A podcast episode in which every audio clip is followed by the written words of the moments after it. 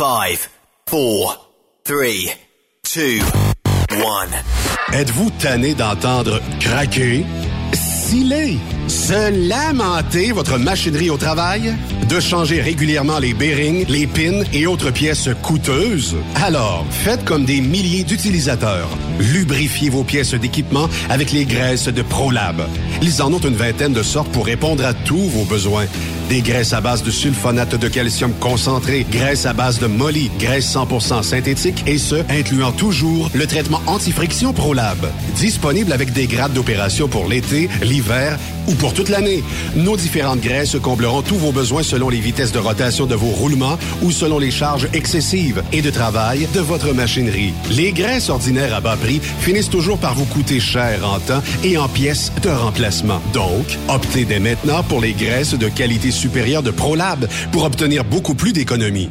Les graisses de ProLab, toujours aussi profitables. Parfois, la recherche d'un emploi, c'est compliqué et ardu. Ça, c'est parce que t'es jamais venu porter ton CV chez Transport Gilmire. C'est simple. Chez Gilmire, t'as la possibilité d'être basé à Montmagny, Longueuil, Toronto ou Lapocatière. Les équipements sont récents. On offre également un bonus à chaque trois mois. Sans oublier que tu seras payé au millage réel parcouru. Et bienvenue aux nouveaux diplômés. On a tout ce qu'il faut pour te plaire. Pour plus d'informations, RH en commercial gilmire.com ou le 418 248 3030 poste 285. Et sur le web, gilmire.com. Témoin d'une situation? Texte-nous au 819-362-6089, 24 sur 24. Vous avez une petite entreprise qui souhaite offrir à son personnel les mêmes avantages que les grosses flottes? Avec la RPQ, c'est possible. Assurance collective, compte national pour des pneus, escompte pour l'achat de pièces, rabais pour clinique médicale privée, firme d'avocats spécialisés, affacturage et tellement plus. Et oui, ces avantages exceptionnels sont même disponibles pour les ateliers mécaniques et les unités mobiles pour véhicules lourds. N'attendez plus. Contactez l'ARPQ à arpq.org. TSQ. Oh ouais? C'est Truck Stop Québec. Pour plusieurs camionneurs et brokers, la comptabilité, c'est compliqué et ça demande des heures de travail. Céline Vachon, comptable dans le transport depuis 20 ans, est votre solution. Roulez l'esprit en paix. Céline s'occupera de votre comptabilité, votre tenue de livre, vos déductions, vos remises de taxes, vos impôts personnels et de société, et même du démarrage de votre entreprise. Le tout sous une même adresse. Vous êtes meilleur pour rouler? Nous, c'est de faire votre comptabilité. Un seul numéro. 450-649-1744. 450-649-1744. Céline Vachon. Une vraie mère pour les camionneurs. Pour rejoindre l'équipe de Truck Stop Québec, de partout en Amérique du Nord, compose le 1-855-362-6089. Par courriel, studio à commercial truckstopquebec.com. Sinon, via Facebook. Truck Stop Québec, la radio des camionneurs. Vous écoutez truckstopquebec.com. Participez au super tirage du Rodéo du Camion de Notre-Dame-du-Nord. Grand prix, bon d'achat d'une valeur de 325 000 pour un camion Peterbilt. Ou un quart de million en cash. Deux lots de 25 000 sept lots de 1000 tirage le 28 octobre prochain. Coût du billet, 1000 ou en part à 100, à 250 ou 500 T'as une chance sur 1000 de gagner le camion. T'as 10 chances sur 1000 d'avoir un prix. Tu veux un billet? Visite le lrodeo.com, section boutique.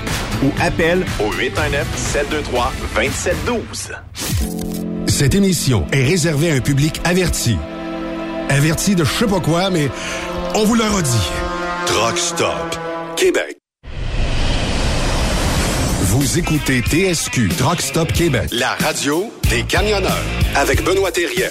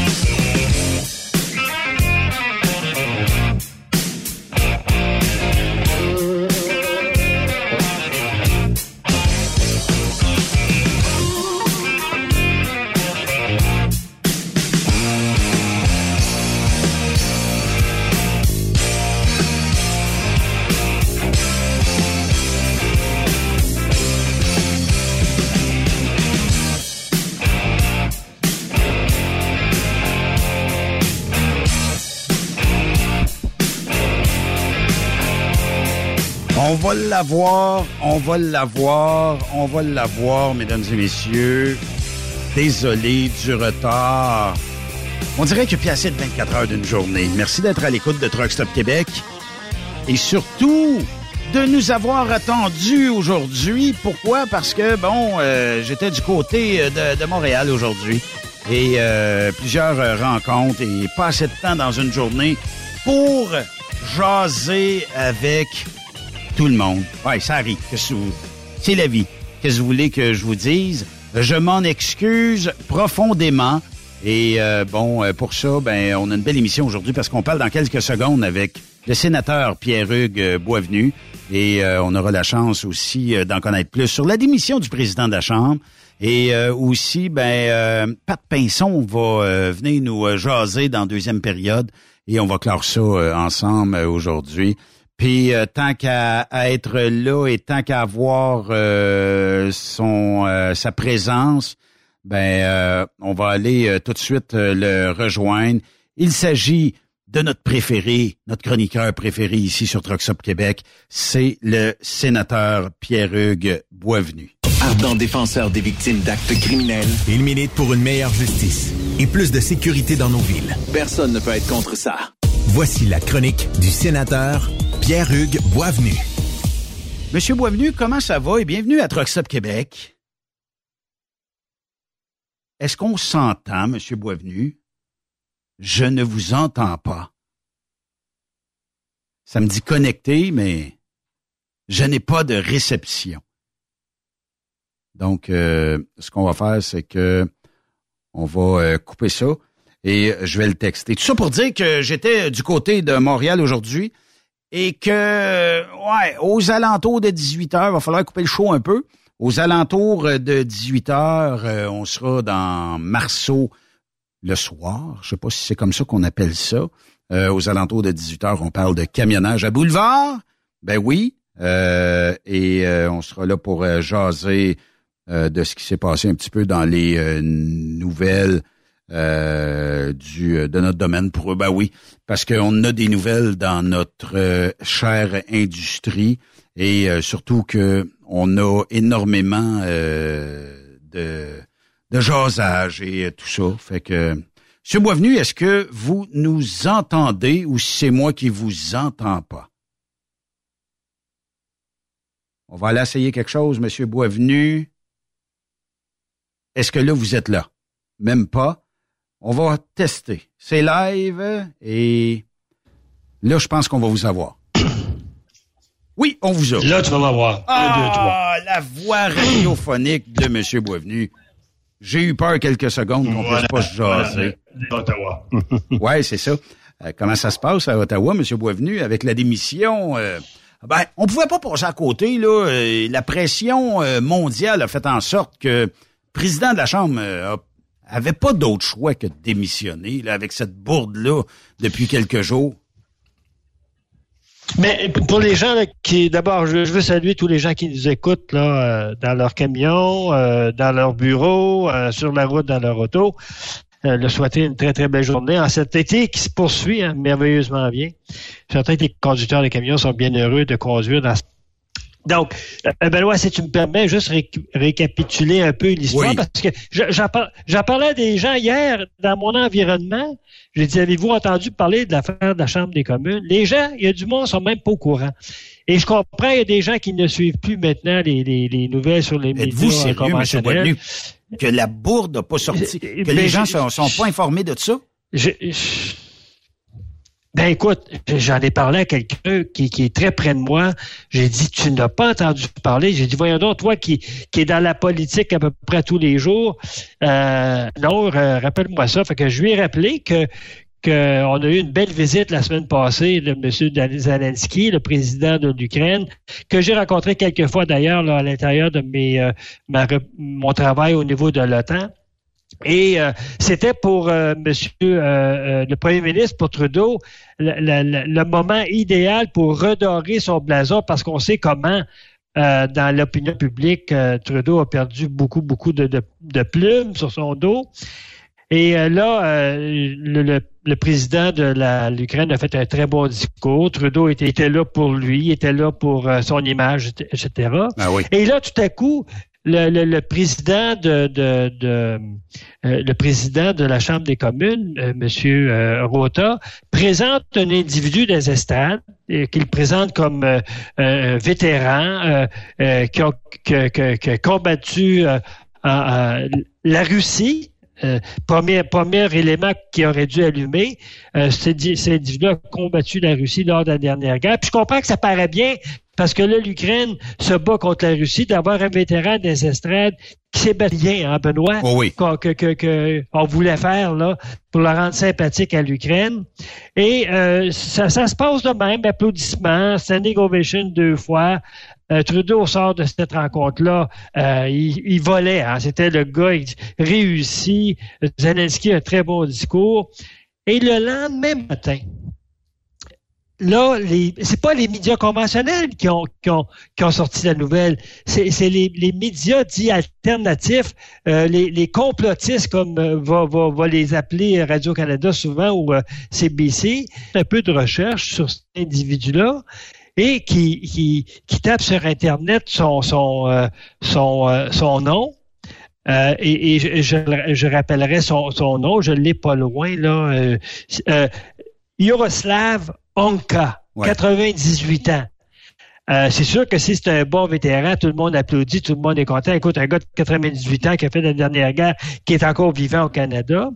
Et là, on apprend que ce gars-là, oui, a fait la guerre, oui, a combattu contre les Russes, et on, se rappellera que les Russes, c'était nos alliés durant la dernière, dernière guerre, n'avaient pas arrêté Hitler euh, durant l'hiver 43, je pense, ne devait pas arrêter euh, Hitler aux portes de Moscou.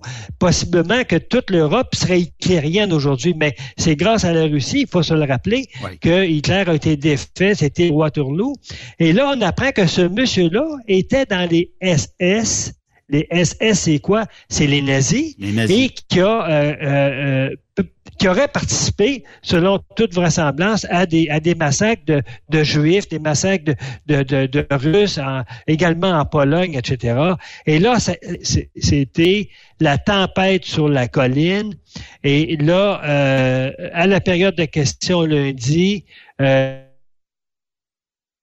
Je pense qu'on vous a perdu, euh, Monsieur Boisvenu. Est-ce que vous êtes là? Oui? Non? Peut-être?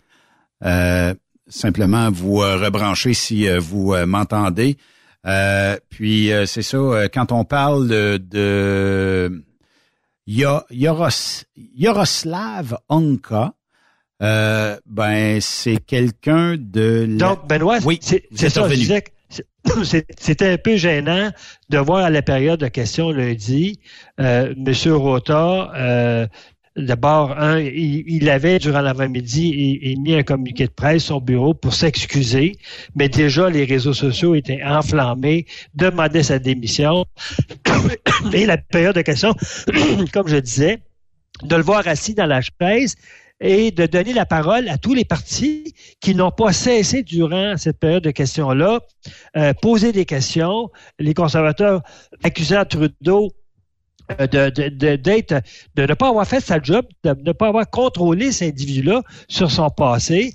Et là, c'était, euh, c'était vraiment malaisant de voir Rota assis dans la siège de président et de voir qu'on critiquait cette situation-là. Donc, la journée est, pas, est passée de même.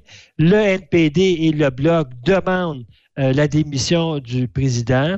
Euh, le Parti conservateur s'achante plutôt sur Trudeau en disant le premier responsable de ça, c'est pas le président de la Chambre des communes, c'est la garde rapprochée de Trudeau qui ont comme responsable. On va présenter quelqu'un quand un président de pays vient chez nous. Il y a des, il y a des vérifications qui sont faites, ces, antécédents. Il y a une affaire qui me chicote. Il y a une affaire qui me chicote, M. Boisvenu. Oui. Euh, mettons que vous euh, m'envoyez des dossiers, OK? Et que, euh, tu sais, vous m'auriez envoyé des dossiers. Vous faites un travail de recherche. Comment ça se fait que la garde rapprochée de Justin Trudeau a pas fait cet élément d'enquête-là? Parce que, on le sait, on avait qu'à googler Yaroslav Onka. Y-A-R-O-S-L-A-V-H-U-N-K-A. Et vous auriez trouvé où cette personne-là euh, a, a fait son service militaire et tout ça. Si moi, vous, vous êtes capable de le trouver, comment ça se fait que les recherchistes, j'imagine qu'il y a des recherchistes qui travaillent autour de Justin Trudeau, il y a des gens euh, qui travaillent autour de- du premier ministre euh, pour que le président de la Chambre ait même pas jugé nécessaire de dire mais c'est qui Mhm. c'est- c'est qui cette personne? Je peux inviter quelqu'un de mon comté moi aussi, mais c'est qui avant avant de de mettre la chambre dans chenoute, me semble que tu fais un petit travail de recherche. Puis en plus, la question qu'on se pose, Monsieur Boisvenu, cette personne-là qui s'appelle Yaroslav Onka, il avait pas jugé nécessaire, lui, d'avertir quelqu'un, de dire, Hmm. tu sais, eh, moi, ce que, Mhm. puis c'est mon humble avis, j'ai comme l'impression que le président a décidé de dire, ben venez en chambre, là, venez voir euh, Monsieur euh, de l'Ukraine, euh, et euh, on n'a pas parlé d'un d'un hommage euh, et on n'a pas parlé d'une ovation, mais on y réservait une surprise et tout ça était mal et très mal préparé. On est la risée du monde, Monsieur Boisvenu, la risée. Puis pas, c'est pas, c'est pas dire ah mais on sait, vous êtes bleu. vous Non, allez dans tous les médias internationaux, regardez ce qu'on a de l'air, puis venez Mhm. m'en parler après. C'est simple que ça. C'est des erreurs, c'est des erreurs, Benoît, sur toute la ligne. Oui. Et effectivement, on peut. on- là, là, Trudeau, ce qu'il a fait, dans le fond, c'est qu'il a jeté en Chambre des communes. Mais c'est c'est Trudeau qu'on aurait dû jeter sur l'autobus parce que le premier responsable de tout le décorum, tout le contrôle dans, dans une, une activité quand c'est le, le gouvernement reçoit un premier ministre Oui. euh, ou un président, c'est le bureau du premier ministre, ce qu'on appelle le PMO. Écoutez, moi, moi, je préparais ma, ma chronique dimanche matin parce que c'est à peu près dimanche matin que je prépare ma chronique. Puis quand cette nouvelle-là est sortie, bon, j'ai dit, il faut que j'en parle dans ma chronique lundi. J'ai j'ai googlé tout de suite le nom du gars.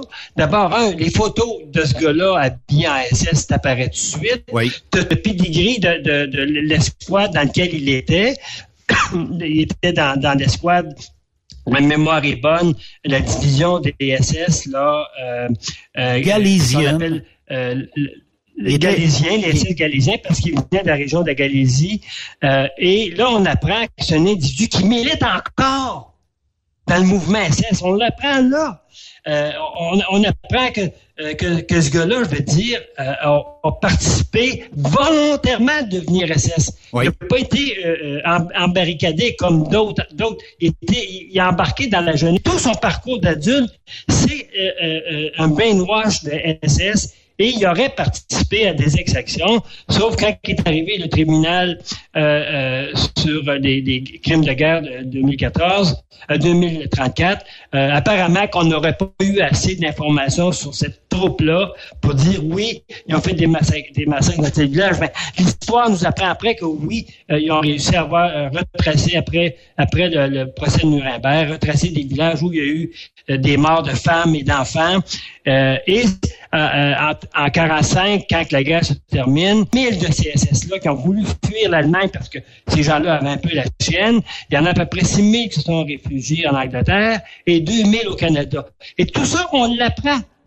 Donc, moi, je me dis, comment ça que le bureau de, de, de, de- de- du président de la Chambre des communes, le, bureau du PMO, n'ont pas cliqué sur Internet le nom, et tout de suite, il y aurait eu toute cette information-là, et même que le président de la Chambre des communes d'affirmer dans son discours que ce gars-là a combattu les Russes, c'est sûr que s'il a combattu les Russes, il était dans les forces armées allemandes, Oui. et s'il était pouvait qu'il était dans les SS. Donc, c'est sur toute la ligne, et euh, un matin, ça, ça a vraiment déraillé. C'est quand euh, Mme Joly a sorti publiquement en demandant sa démission. Euh, cinq ou six ministres libéraux sur le couvert d'anonymat ont parlé à Radio-Canada. Et ce midi, le, le, M. Rota rencontrait, rencontrait les leaders. Je pense qu'il était à la pêche de savoir est-ce qu'il pouvait rester comme président. Oui. Je pense que c'était une fin de non-recevoir. Et à la période de questions après-midi, euh, c'était Chris Entremont, qui, est- qui est le vice-président de la Chambre, le, le- le patron de ma, ma- ma conjointe, qui est un très bon vice-président, très happé que peu importe le parti, qui a présidé pour la première fois euh, la période de questions. Et on devrait connaître jeudi prochain, euh, donc après-demain, on devrait connaître qui va être le nouveau président de la Chambre des communes. il, y aura, il y aura élection possiblement demain euh, du nouveau président, les discours des, des, des candidats, et ensuite, euh, on, va, on va élire cette personne-là, possiblement demain soir ou jeudi au plus tard. Donc, euh, c'est, c'est, c'est, je pense que c'est un, une aventure que le Canada aurait pu éviter. Ben oui, on, a de l'air d'une gang de clowns, M. Sais-tu qui, qui est C'est M. Poutine. Ah et pourquoi? Parce que Poutine, quand il est rentré, quand il a envahi l'Ukraine, c'était quoi son, son, son argument massue? C'était dire que je veux aller euh, euh, sortir de l'Ukraine euh, la, la, la, portion d'armée ukrainienne qui sont des nazis. C'était ça son argument, ah si on se souvient bien. Donc, qu'est-ce que le Canada vient de lui offrir sur un plateau d'argent? Il vient de lui offrir l'argument nécessaire pour rester et massacrer l'Ukraine. C'est pathétique. Euh, euh, et moi, je me dis, il n'est pas juste missionné. Trudeau devrait aller voir le gouverneur général, la gouverneure générale, puis dire je ne mérite plus de gérer ce pays-là. Je suis la risée du monde, comme tu dis, et je vais en élection et je laisse le peuple se prononcer. Est-ce que la gouverneure générale, M. Boisvenu, aurait le pouvoir de dire Trudeau, t'es plus capable de gérer. Regarde la bourde que t'as faite. On est la risée du monde. On déclenche des élections dans deux mois, dans un mois ou dans 30 jours, peu importe. Eh, hum. Est-ce qu'elle aurait le pouvoir de déclencher ça? Non, il y a deux éléments comme quoi un premier ministre peut être démis de ses fonctions. Euh, il commet un crime, donc un dossier criminel, euh, haute trahison euh, ou un vote de non-confiance. Il pourrait arriver, la semaine prochaine, il pourrait arriver cette semaine que les conservateurs déposent une motion de non-confiance par rapport au gouvernement à partir de, de cet événement-là, parce que qu'un président démissionne en cours de mandat, ça s'est rarement vu surtout dans les dans les conditions euh, où il le fait, où il est il est forcé de démissionner. C'est pas, on a eu, on a connu dans le passé des présidents qui démissionnaient à cause de sa job dans le privé plus payante que la job de président, mais qu'un président soit démis ou forcé de démissionner, c'est presque la première fois dans l'histoire du Canada. Et ça, ça mérite, ça mériterait, je suis pas à la place de Pierre Poliev, mais ça mériterait euh, qu'il y ait un vote de confiance sur euh, le, le, travail de M. Trudeau. Oui. Euh, information euh, de dernière euh, minute, pas plus tard qu'il y a une heure, Radio-Canada sortait sur leur site d'information que la Pologne veut faire extrader Yaroslav Onka, on dit que ben, c'est lui qui a été invité par le président de la Chambre. Dans mhm. un message publié mardi sur les réseaux sociaux, le ministre de l'Éducation de la Pologne, euh, bon, je peux pas lire son nom, là, affirme avoir pris des mesures en vue d'une éventuelle extradition de mhm. Jaroslav Unka. Le message rédigé en polonais sur X, anciennement Twitter, est formulé comme suit. À la mhm. suite des événements scandaleux qui se sont déroulés au Parlement canadien en l'honneur d'un membre de la formation nazi criminelle SS galisien, en présence également du président Zelensky, j'ai pris des mesures en vue d'une éventuelle extradition de cet homme vers la Pologne. Euh, là, je, tu Oui, ça, c'est tout chaud, c'est tout frais sorti. Euh, puis là, euh, bon, euh, ancien, bon, là après ça, on dit pas que, qu'est-ce qui ferait les démarches entamées par le ministre polonais pour extrader euh, M. Honka ne sont pas encore rendues jusqu'au bureau du ministre. Oui. Fait que, ce qu'il faut, faut, savoir actuellement, ce qu'il faut savoir actuellement, est-ce qu'il y a un traité entre la Pologne et euh, le Canada sur l'ex-criminel? Je sais qu'il y a euh, une entente entre l'Europe et le Canada, et comme la Pologne fait partie du marché commun, de l'Union européenne euh, et c'est bien que le Canada soit obligé de livrer cet homme-là euh, à partir des preuves que le Canada va recevoir. Parce que lorsque vous demandez de l'extradition d'un individu parce qu'il a commis des crimes, quel que, quel que soit le crime, il faut que le Canada aille en Pologne, valide les informations que la Pologne a par rapport à ce, cet individu-là. Si c'est des preuves hors de tout doute, canadien qui irait. Et si euh, c'est considéré comme euh, valide, il se, il se peut que le Canada soit obligé de le, de le retourner dans son pays. Vous imaginez, hein? Ce gars-là est au Canada depuis 1945 ou 6, ma mémoire est bonne, euh, et que là, parce qu'il a été à la télévision, parce qu'un président l'a invité, tout son jeu est découvert, et à, la face du monde même maintenant, un pays dit oui, ben ce gars-là, il a, été dans telle chose, puis il y a des gens dans tel village qui ont été tués. moi, je dis l'histoire est assez grosse. Euh, ce n'est pas surprenant qu'on euh, ait une demande de, vote de confiance à ce gouvernement-là, juste à partir de cet, cet événement-là qui fait, à mon avis, basculer le Canada vers un pays du tiers-monde. C'est vraiment un, pays, là, euh, euh, je pense qu'on perd toute notre réputation, euh, même si elle était très mince. Quelle est la position, M. Boisvenu, des partis d'opposition autres que les conservateurs? On parle du Bloc, on parle du NPD, envers un vote de confiance de Trudeau. Est-ce que on mm-hmm. destituerait le premier ministre ou on couche avec? Moi, je pense que euh, s'il y a un vote de confiance et que le bloc ou le NPD, parce qu'il va falloir que ce soit l'un ou l'autre des deux partis qui viennent protéger Trudeau pour le sauver, moi, je pense que ça va être un geste qui va être inacceptable aux yeux des Canadiens. Je ne sais pas si tu partages mon opinion, mais quelqu'un qui viendrait appuyer Trudeau sur un vote de confiance, à ce qui, qui m'apparaît un scandale qui, qui prend de l'ampleur, et qui va peut-être en prendre encore, on ne sait pas.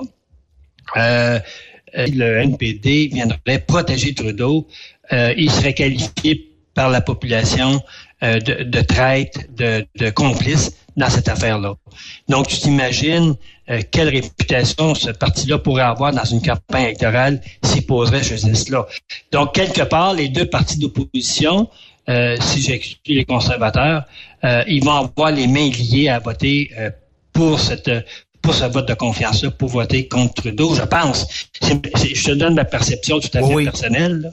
Mais, moi, je pense possibilité que ces deux, partis-là ne, ne pourraient pas à Trudeau, ça veut dire qu'ils appuieraient le geste de cet individu-là. Effectivement. Est-ce qu'il y aurait possibilité qu'un des deux partis, soit le Bloc, soit le NPD, puisse dire non, on va sauver Justin parce qu'on veut pas aller en élection? Est-ce qu'il y a possibilité à l'heure où on se parle, mettons qu'il y aura un vote, puis je sais que vous avez pas de boule de cristal, mais est-ce qu'il y aurait une possibilité de voir ça dans les prochains jours, advenant le cas où on irait en un vote de confiance?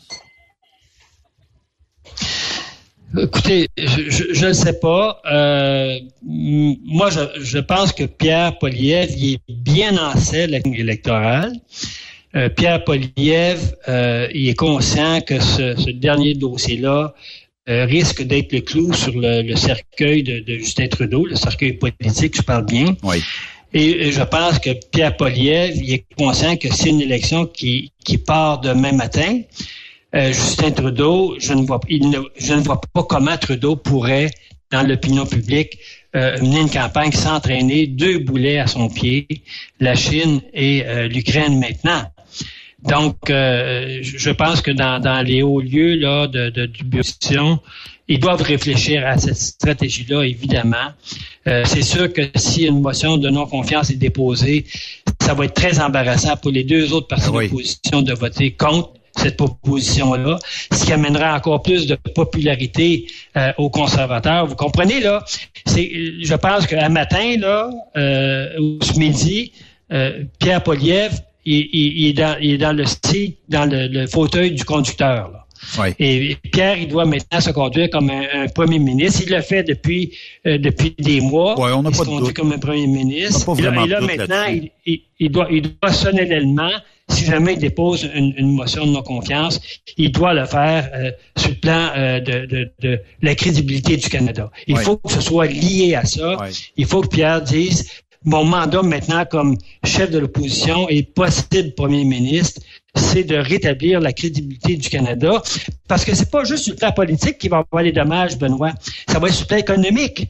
L'Inde est en train de nous couper actuellement son marché. La Chine, c'est presque, c'est presque fait. Euh, on voit poindre à l'horizon une élection aux États-Unis au pouvoir. Et si les républicains reviennent au pouvoir, euh, attachons nos trucs parce que eux ont, toujours été des grands protectionnistes. Donc, il y, a, des mois et des années qui se préparent pour le Canada qui risquent d'être très difficiles à cause des bourbes de Justin Trudeau qui, a amené le Canada là, dans, vers un précipice. comme disait Réal Cahouette, hein? le, Canada sur le bord du précipice, voter contre le crédit social, nous allons faire un pas en avant. C'était le, slogan, le slogan de, de dans le temps. Ben, euh, euh, Trudeau, c'est à peu près ça qu'il fait actuellement. Oui, effectivement. Mais qu'en est-il, M. Boisvenu, de l'ingérence étrangère? On n'est pas sans savoir qu'on est manipulé par certaines grandes puissances et que actuellement Trudeau est la parfaite marionnette de ces grandes puissances là. Pourquoi? Parce que je, je, je, je, vais taire ce que je voulais dire là. mais euh, moi moi je pense que la Chine euh, mm-hmm. une, partie de l'Inde probablement en tout cas, mais il y a des grandes puissances qui ont de l'intérêt envers euh, notre si grand pays, si beau pays. Puis la marionnette à Trudeau reste euh, muette. Euh, non, non, non, on, regarde ça. Puis on, je ne comprends pas le, le, système que Trudeau a mis en place pour que on soit manipulé de tout bas, de côté? Euh, moi, j'invite les gens à, aller lire. je pense c'est dans la presse, un très bon article de Jean Baillargeon, qui est un expert en, communication stratégique. Euh, et c'est lui, dans le fond, qui parle, puis je me suis servi un peu son article pour euh, emmener ce sujet-là. Euh, c'est lui qui parle que le Canada est là, mondial euh, d'accusation ingérence. On parle de la Chine, t'en parlais, on parle de la Russie, on parle de l'Inde, on parle de, l'Iran. Donc, il y a, Trudeau, le fait d'avoir ouvert ses frontières il y a huit ans, Trudeau, le fait d'admirer la Chine, d'admirer Cuba, a, vraiment... Euh, on a toujours eu, au-dessus du Canada une espèce de, de, de, parapluie là, qui empêchait des, beaucoup d'interventions étrangères parce qu'on avait des premiers ministres qui se tenaient debout. Mais euh, Trudeau père et Trudeau fils, qui sont de la même école de multiculturalisme à outrance, euh, une, une, certaine propension à admirer les, les, gouvernements communistes, ça fait en sorte que ces gens-là sont rentrés au Canada en toute liberté et ils ont commencé à, mener des, activités dites là euh, très irrégulières. Euh, sans parler de l'immigration illégale où on a fait rentrer un paquet de criminels sans, les contrôler. Et Baillargeon est très, très... Baillargeon, dans fond, ce qu'il dit, c'est que le Canada est devenu aussi en même temps le refuge de groupes terroristes, que ce soit peu importe le pays, cette, cette multiculturelle, ben on a accueilli beaucoup de Sikhs qui, dans leur pays en Inde, ont commis des, actes comme le FLQ a commis au Québec dans les années 70, alors que Trudeau père a fait entrer l'armée pour euh, régler le problème. Mais Trudeau fils les a fait entrer. Donc, il ne faut pas se surprendre que l'Inde euh, les deux, les deux Sikhs ont été assassinés au Canada parce que on a appris la semaine dernière qu'un deuxième a été assassiné euh, dans l'Ouest canadien. Ah.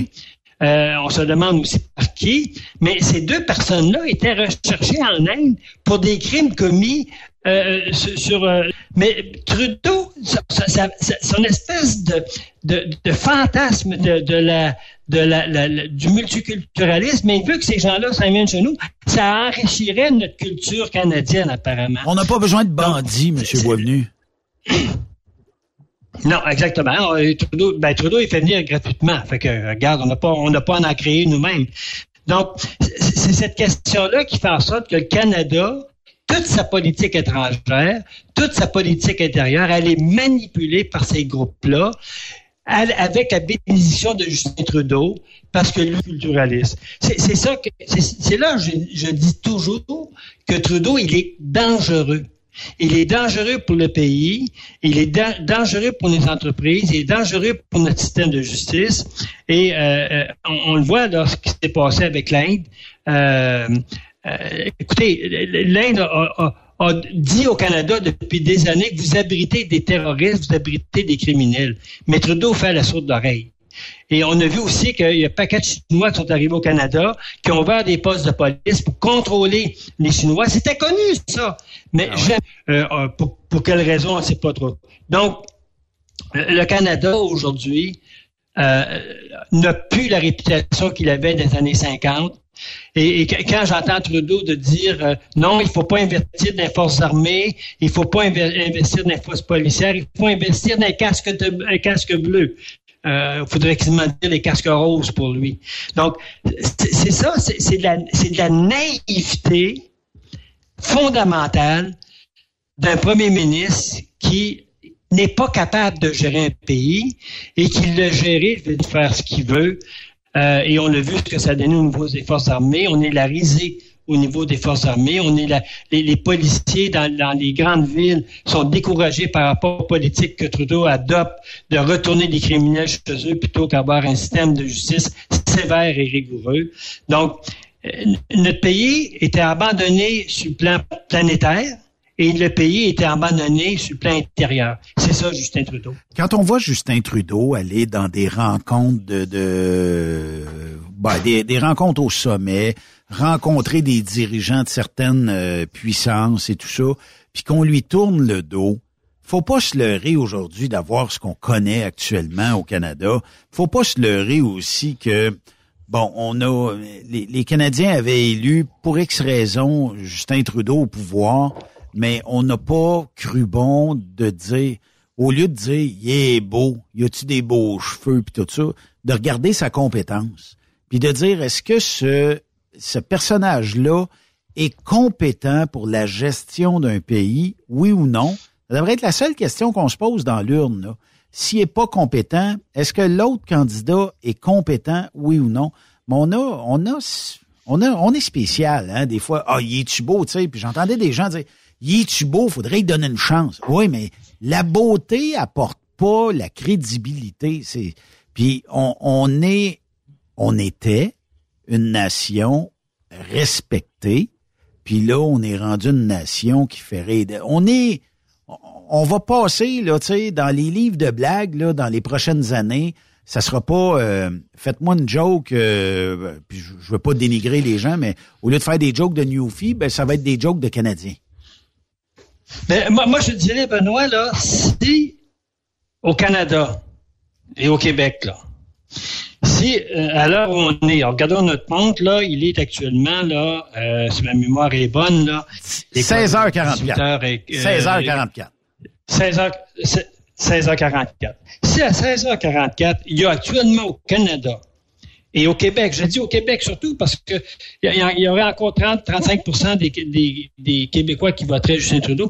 Si là, il n'y a, personne qui a ouvert les compétences et la dangerosité, je le dis là, on peut être incompétent et pas être dangereux dans la vie. Hein? Oui. Mais on peut être incompétent et on peut être en même temps dangereux.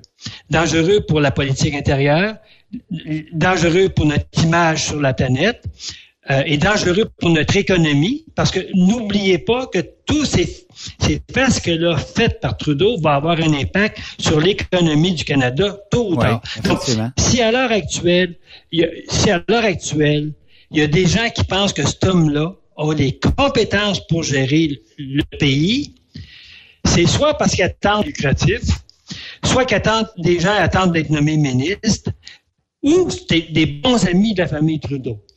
Mais s'il y a quelqu'un qui a la moindre capacité d'écouter ce qui se passe, de lire ce qui se passe, de voir, d'écouter les informations, si ces gens-là pensent que cet homme-là est capable de diriger un pays comme le Canada, sans le massacrer, sans nous massacrer sur le plan de réputation, moi, je, suis découragé d'être Canadien. Euh, quand je regarde les intentions de vote, euh, où Trudeau va encore chercher des intentions de vote des Canadiens, ou ben non, c'est des gens qui s'informent pas du tout de ce qui s'est passé au Canada depuis huit ans. Ça se peut, ça se peut. Ou ben non, c'est des gens qui ont euh, euh, euh sont volontairement aveugles par rapport aux erreurs que Trudeau fait, parce que c'est impossible que ce gars-là, veut dire, euh, à, sa face même, ait les compétences de diriger ce pays-là. C'est impossible. À l'intérieur du parti même, je pense qu'il y a de la dissension. Hein?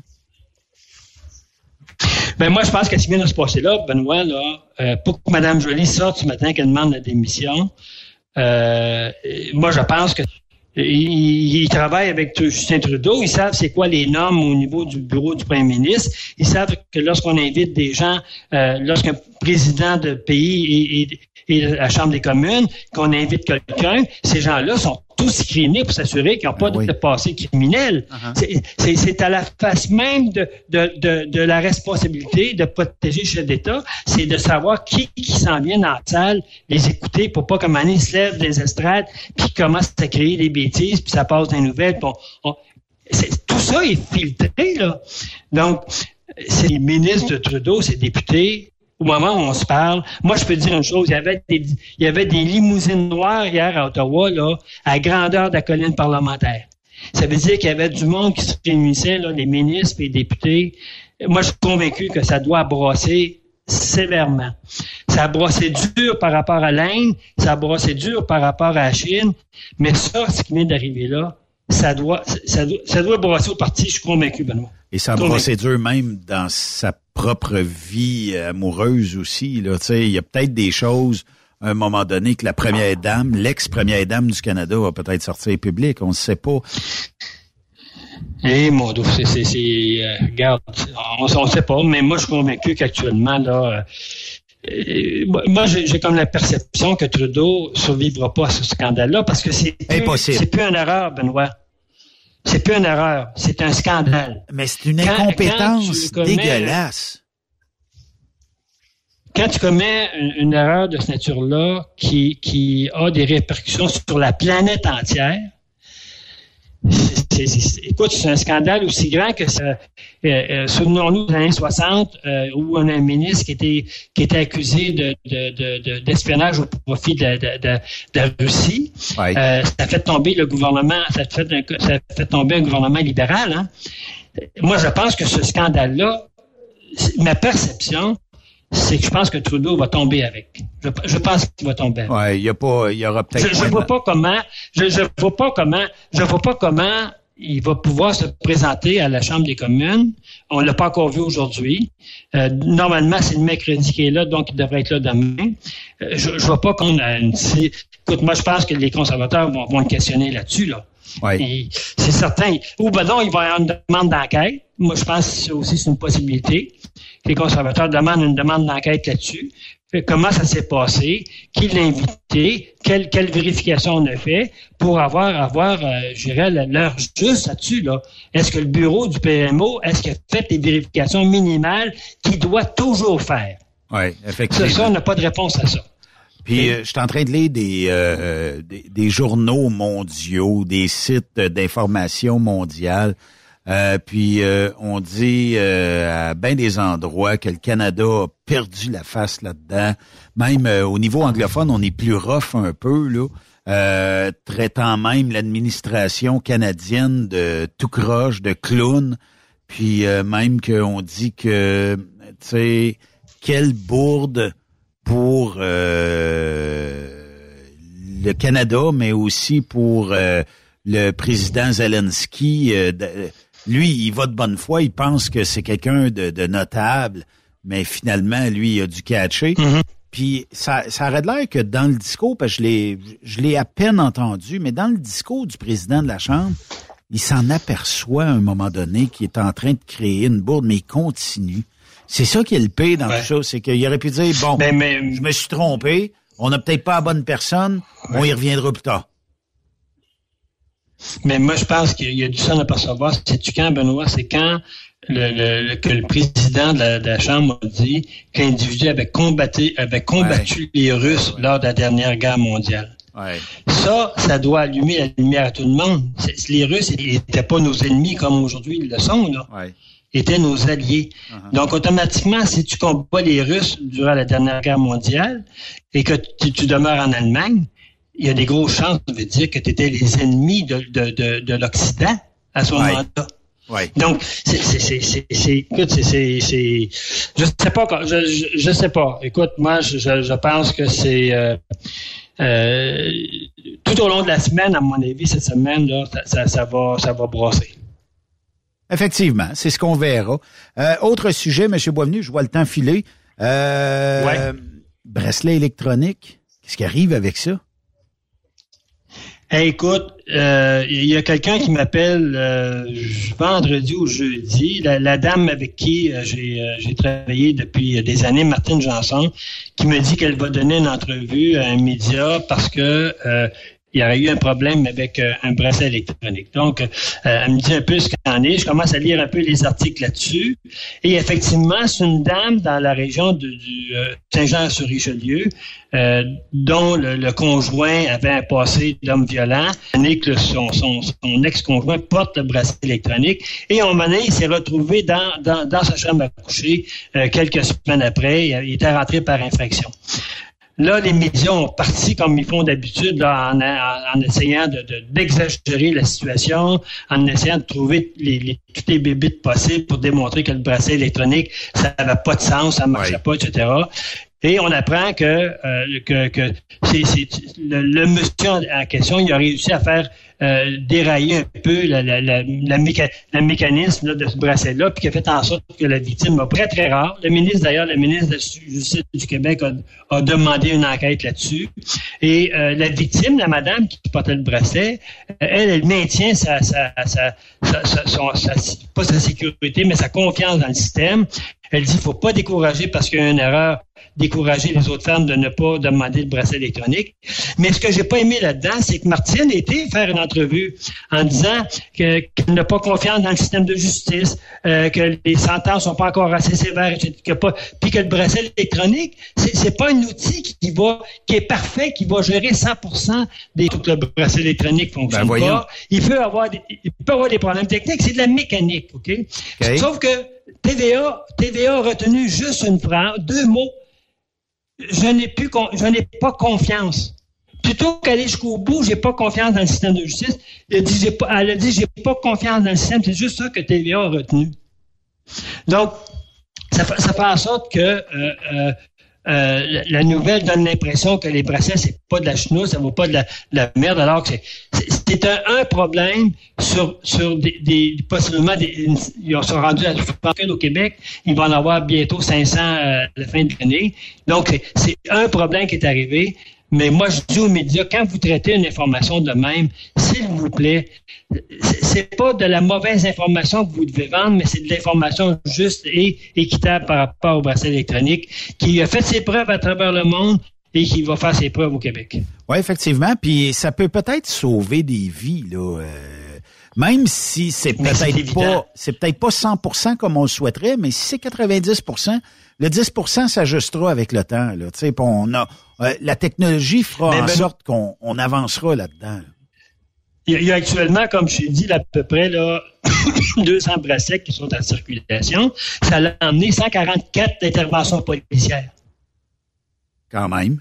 C'est ça qu'il faut, c'est ça qu'il faut regarder là. C'est pas le bracelet qui était défaillant parce qu'il y a un problème technique, euh, mais c'est le nombre d'interventions policières qui ont été faites dans les, autres qui portent le bracelet électronique. Donc, euh, moi, je suis convaincu que lorsqu'il va y avoir 500 personnes qui vont porter le bracelet électronique, ça, va être des centaines d'opérations policières. Le, monsieur s'est rapproché de la victime. Donc, ça donne la preuve que le système fonctionne.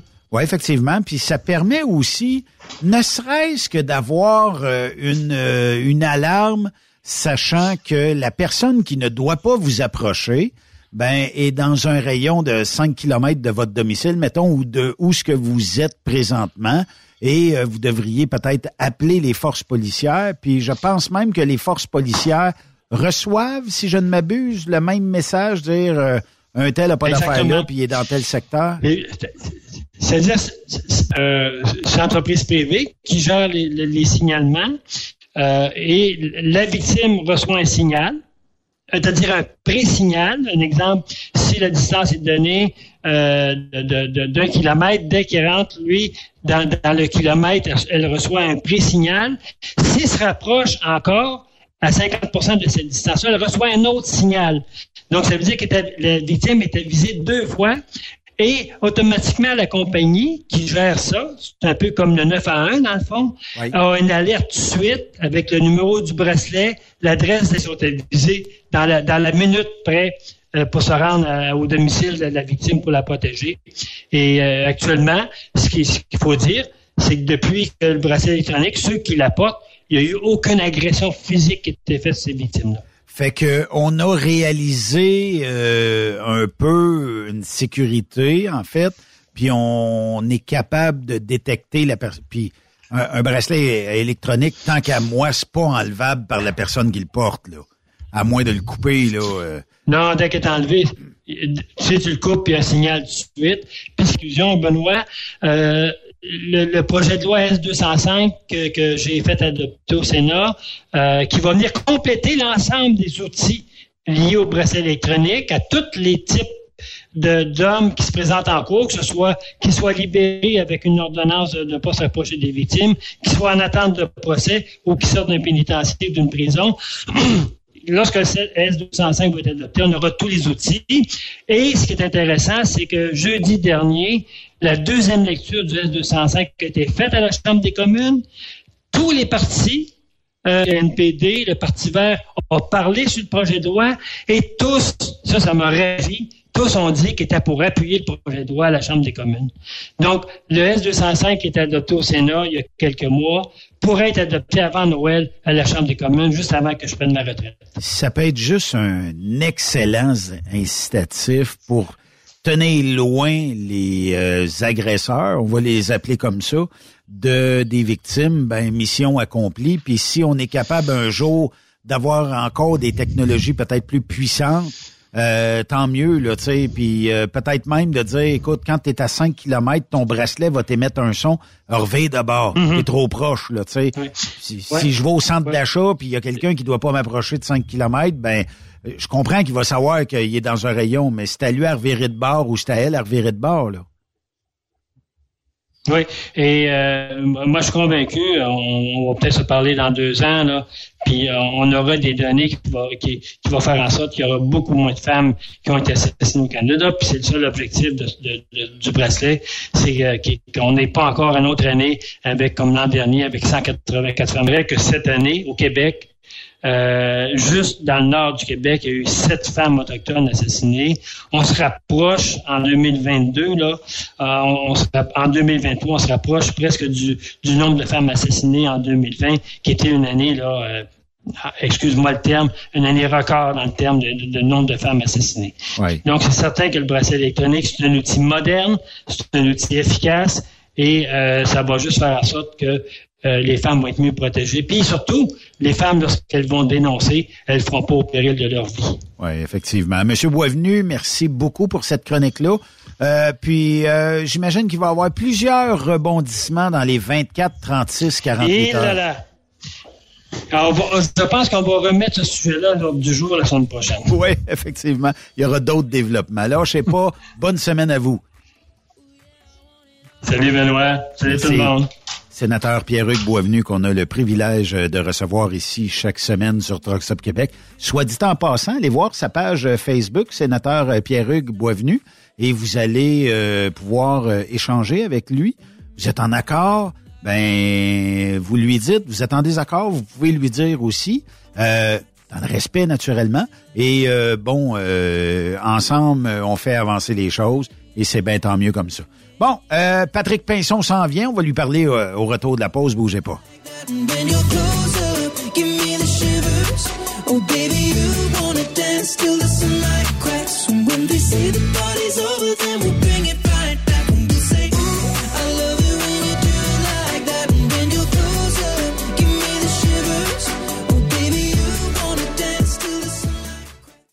Après cette pause, encore plusieurs sujets à venir. Rockstop Québec. Le conditionneur de carburant diesel DBF4. Moi, je m'en sers été comme hiver. Depuis que j'utilise à l'année le conditionneur de carburant diesel DBF4 de ProLab, j'ai réduit considérablement ma consommation de carburant, j'augmente la vie de mes injecteurs et je sens plus de force dans mon moteur. Je suis assuré que lorsqu'il y a des variations de température ou des différences de qualité de carburant, le DBF4 est toujours là comme prévention.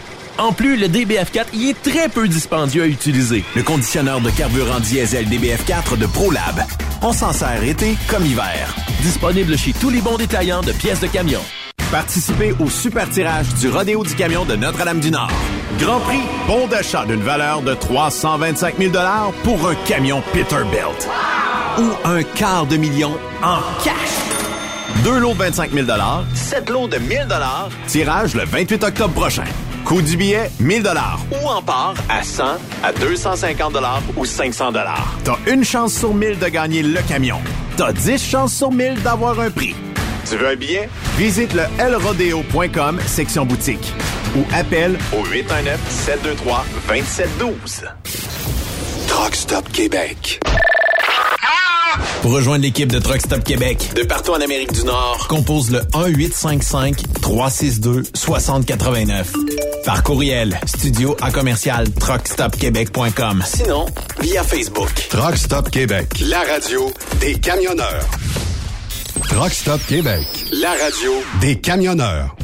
Vous avez une petite entreprise qui souhaite offrir à son personnel les mêmes avantages que les grosses flottes? Avec la RPQ, c'est possible. Assurance collective, compte national pour des pneus, escompte pour l'achat de pièces, rabais pour clinique médicale privée, firme d'avocats spécialisés, affacturage et tellement plus. Et oui, ces avantages exceptionnels sont même disponibles pour les ateliers mécaniques et les unités mobiles pour véhicules lourds. N'attendez plus. Contactez l'ARPQ à arpq.org. T'as de l'information pour les camionneurs? Texte-nous au 819-362-6089. 24 sur 24. Pour plusieurs camionneurs et brokers, la comptabilité, c'est compliqué et ça demande des heures de travail. Céline Vachon, comptable dans le transport depuis 20 ans, est votre solution. Roulez l'esprit en paix. Céline s'occupera de votre comptabilité, votre tenue de livre, vos déductions, vos remises de taxes, vos impôts personnels et de société, et même du démarrage de votre entreprise. Le tout sous une même adresse. Vous êtes meilleur pour rouler? Nous, c'est de faire votre comptabilité. Un seul numéro. 450 649 1744. 450 649 1744. Céline Vachon. Une vraie mère pour les camionneurs. Truck Stop Québec. La radio des camionneurs. Benoît Thérien. Vous écoutez le meilleur du transport. Truck Stop Québec. On a des collaborateurs partout dans le monde et euh, on va aller le rejoindre tout de suite parce qu'il est en France. C'est le chum Patrick Pinson. Comment ça va, Pat? Hey, ça va, Benoît, et toi? Oui, ça va bien, Pat. En fin de semaine dernière, c'était les 24 camions. euh, Est-ce qu'on dit au Mans, au Mans? C'est quoi le vrai terme? C'est quoi le vrai nom de la ville? Moi, j'ai- tendance à dire que c'est au Mans ou à Le Mans. Oui, oui, c'est Le Mans. Le dit. Et j'ai entendu dire des gens euh, euh, au Mans. Oh non, non, ça c'est la prononciation à la, à la québécoise, ça. Non, À la non, québécoise tout croche, hein? hey, non, mais euh, comment vas-tu? Sans joke, là, ça fait un bout qu'on s'est parlé. euh, je m'ennuyais de, Ben oui. De, de toi, puis tout ça. Puis euh, même les auditeurs me demandaient est-ce que Patrick Pinson va revenir cette saison? Je dis oui, Oh, quelques oh, fois dans la oh, saison. T'exagères pas un petit peu, là? Même pas un petit peu. Il y, a, il y a des gens qui euh, aiment entendre ce qui se passe en France. Puis Ah, en ben, même temps, c'est c'est bon, c'est le fun de, de, de s'informer euh, euh, de, de nos euh, cousins français, tout ça. Fait que les 24 camions, ça s'est déroulé ben, vendredi soir, samedi et dimanche. Tu as eu l'occasion de rencontrer notre collègue Amy, euh, à ce que je sache. Oui, j'ai fait la connaissance d'Amy. euh, Est-ce qu'elle est à Nantes? Bon, non. Mais Non, par contre, tu vois, euh, j'ai eu un peu de difficulté à la comprendre. Mhm. Elle À a un de son Qui accent? est beaucoup, oui, qui est beaucoup plus prononcé que le tien, tu vois. Toi, j'ai l'habitude, maintenant je te comprends comme si tu étais presque français. Oui. Euh, Amy, elle a un accent un peu plus prononcé. Oui, a- c'est parce qu'elle est anglophone aussi un petit peu, donc il y a une petite connotation Oui. probablement anglophone dans, dans son parler, puis Oui, peut-être même des qu'elle parle expressions. Aussi, aussi bien anglais que, que français, en fait. Oui, effectivement. Mais moi, mon anglais est toujours aussi défaillant. T'as écouté trop de grognons, toi. En anglais est défaillant. Et tu sais que j'ai même fait une, une, bon, une mauvaise imitation sans doute, mais pour faire rigoler Amy, j'ai fait une, une mauvaise imitation d'Elvis Gratton. OK. Comment t'as fait ça? J'ai fait tabarnak de tabarnak. Euh, dans le fond, euh, attends un petit peu. Toi, c'est comme ça t'aurais fait. Voilà, c'est un peu ça.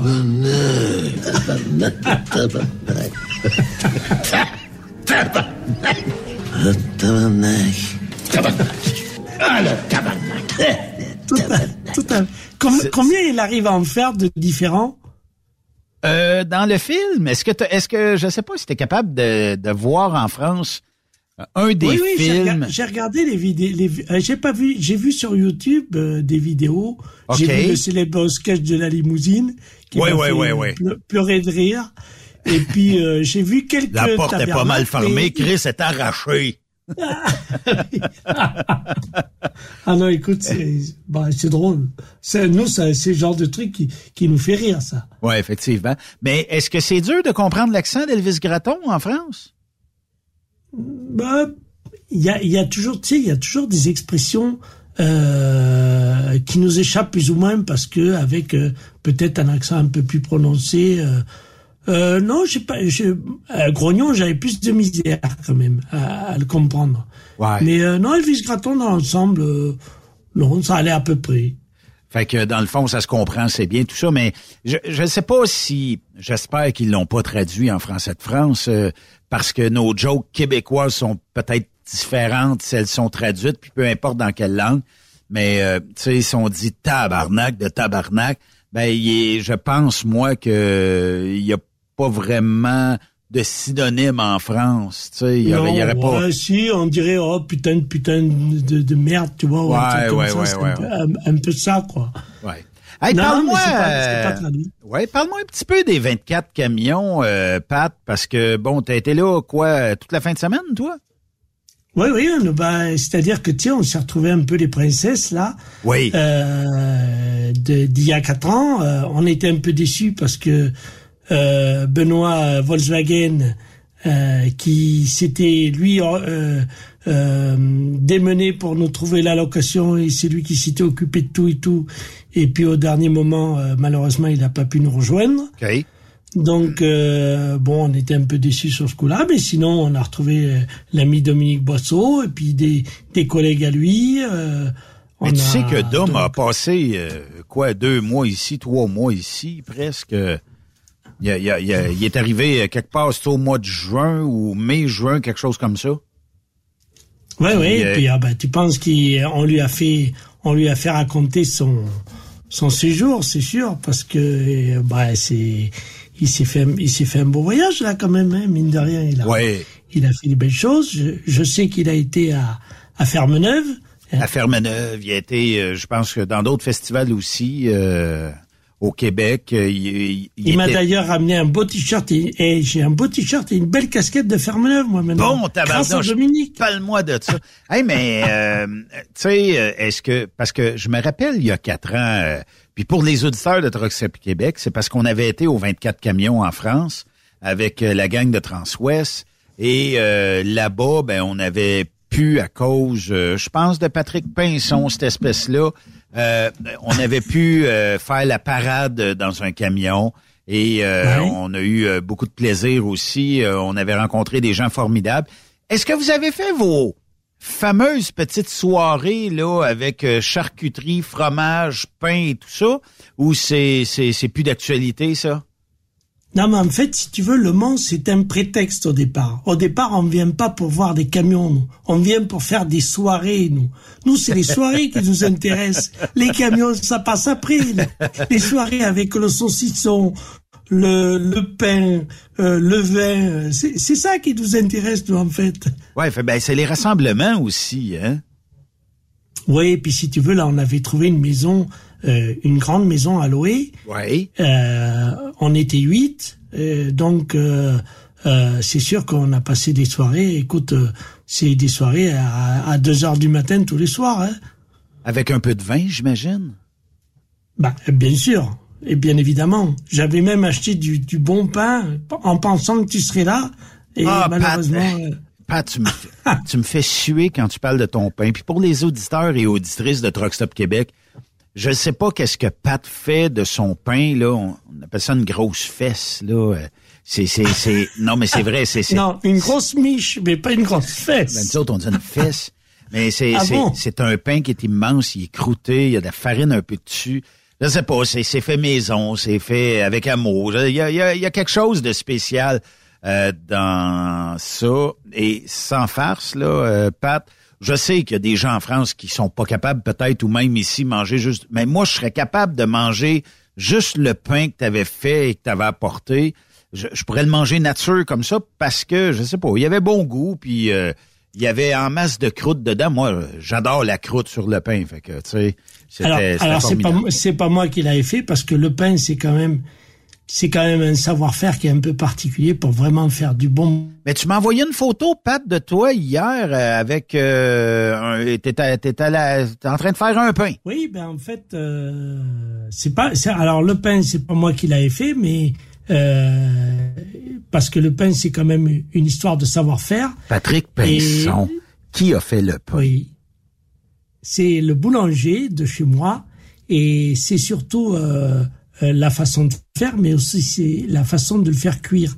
Parce que c'est un pain qui est cuit dans un four à l'ancienne, tu sais, un four voûté avec des avec des dalles en, en terre cuite euh, au sol, et c'est ça qui fait la croûte. C'est la cuisson du pain dans le four traditionnel. C'est pas des fours électriques encore chez nous. C'est encore des vieux fours qui avant étaient chauffés au bois, qui maintenant sont chauffés différemment, mais c'est des fours en terre cuite. OK. Quels sont euh, les changements majeurs ou les nouveautés majeures que tu as pu voir aux 24 camions euh, cette année? Est-ce que l'électrique fait partie des discussions? L'hydrogène? Euh, c'est quoi les discussions actuellement autour de l'industrie du camionnage français? Oui, l'électrique, forcément, l'électrique a, a, une grande part à une grande part dans, dans, dans les véhicules qui ont été exposés euh, sur les 24 heures du Mans Camion. Euh, et on a même eu le Pest Truck, tu sais, le, le camion qui fait l'ouverture des courses, oui. euh, qui était un véhicule au gaz. OK. Donc, euh, bon, c'est pas des véhicules qui vont extrêmement vite sur le circuit, euh, mais on voit qu'il y a quand même une volonté, tu vois, de mettre en avant les, les nouvelles énergies. Euh, l'hydrogène, encore, on n'en parle pas trop parce qu'à mon avis, c'est encore pas vraiment au point. Mais euh, l'électrique, oui, là, on a vu, euh, cette année, on a vu pratiquement tous les, les constructeurs européens maintenant présentent des véhicules 100% électriques en, en gros tonnage. Et sur maintenant des parcours qui peuvent aller jusqu'à 400 km quand même, c'est pas rien. 400 km, c'est si j'ouvre pas le, chauffage ou la climatisation, right? Ah, après, euh, je sais pas dans quelles conditions, mais c'est 400 km en charge maximale, c'est-à-dire euh, en 44 tonnes de poids total roulant autorisé en Europe. Et euh, sur un parcours de 400 km avec ce poids-là, quand même, c'est... Ben, on voit qu'il y a quand même euh, de l'avancée. Alors après, est-ce que ça va continuer à avancer ou est-ce qu'il va y avoir une limite à ça? Pour l'instant, on ne sait pas, mais, mais une chose est sûre, c'est que tous les tous les constructeurs européens, c'est en ce moment c'est ce qui c'est ce qu'ils mettent en avant surtout, c'est l'électrique, l'électrique et le gaz. Alors est-ce qu'il y aura d'autres alternatives qui vont venir après derrière? Pour l'instant, euh, c'est les deux c'est les deux grosses choses sur lesquelles et puis les gros les gros transporteurs euh, euh, français en, en, particulier parce que c'est ce que je connais le plus. eux, ils en font un peu leur leur, vitrine, quoi. Ils essayent de mettre en avant justement le fait qu'eux, ils commencent à utiliser des véhicules avec des énergies moins polluantes. C'est, pour l'instant, c'est plus de la communication qu'une réelle avancée, mais ça commence. Oui, il y a un début à tout, mais est-ce que les camionneurs, les routiers français, euh, eux, est-ce qu'ils sont, euh, est-ce qu'ils pensent que l'électrification des transports s'en vient? Est-ce que on est favorable à ça? Est-ce que ou c'est un peu comme ici, on pense encore que le diesel sera encore bon pour plusieurs années, puis que c'est peut-être pas tant le, transport qui provoque euh, ces gaz à effet de serre là, ou on dit que c'est un euh, changement euh, de température ou qu'on est en train de surchauffer sur la terre à cause des changements climatiques. Là? Non, mais tu sais, ça, je pense que c'est un problème déjà générationnel, c'est-à-dire que la jeune génération qui, qui arrive euh, maintenant sur euh, dans le métier du transport, eux, c'est des choses qui vont qui, qui vont connaître de plus en plus, donc eux, ils vont ils vont ils vont adhérer à ces choses-là, mais quand euh, des chauffeurs de mon âge qui ont commencé à conduire il y a une quarantaine d'années, on a connu des véhicules avec des boîtes automatiques, enfin des boîtes qui n'étaient pas encore automatiques, euh, des camions où il n'y avait pas de confort. Euh, tu sais, moi j'ai arrêté de rouler cette année. Euh, euh je suis. Ah, t'es un retraité, euh, un, un routier oui, retraité. et, euh, et, et à la fin de ma carrière, c'est ce, c'est ce que j'ai déploré le plus, c'est le manque de le manque de plaisir à conduire les camions modernes. Quand on a connu euh, euh, les, les, les camions d'il y, a, d'il y a 40 ans et qu'on connaît les véhicules maintenant, il y a tellement d'assistance.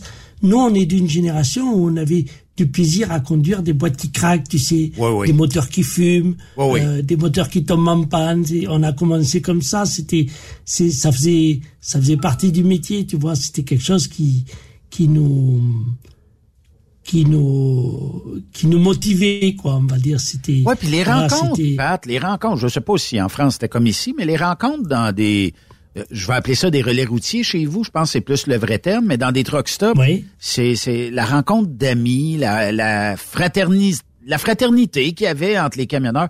On n'a plus ça aujourd'hui. Ah non, ça c'est terminé. Je veux dire, euh, il reste encore euh, dans. Tu sais, moi j'ai arrêté de rouler il y a pas longtemps. J'ai arrêté de rouler euh, le 31 juillet. Mais euh, les derniers temps, quand je mangeais au restaurant, le soir, tu as tu as 80% des chauffeurs qui mangent au restaurant. Ils ont ils ont autour de la cinquantaine. hein. La jeune génération, je pense qu'ils auront une autre façon de de, de voir le transport. Euh, D'ailleurs, on, on l'a vu dans le, tu sais, la, la célèbre parade des camions décorés où, Ouais. où toi tu avais pu monter dans dans un camion pour participer.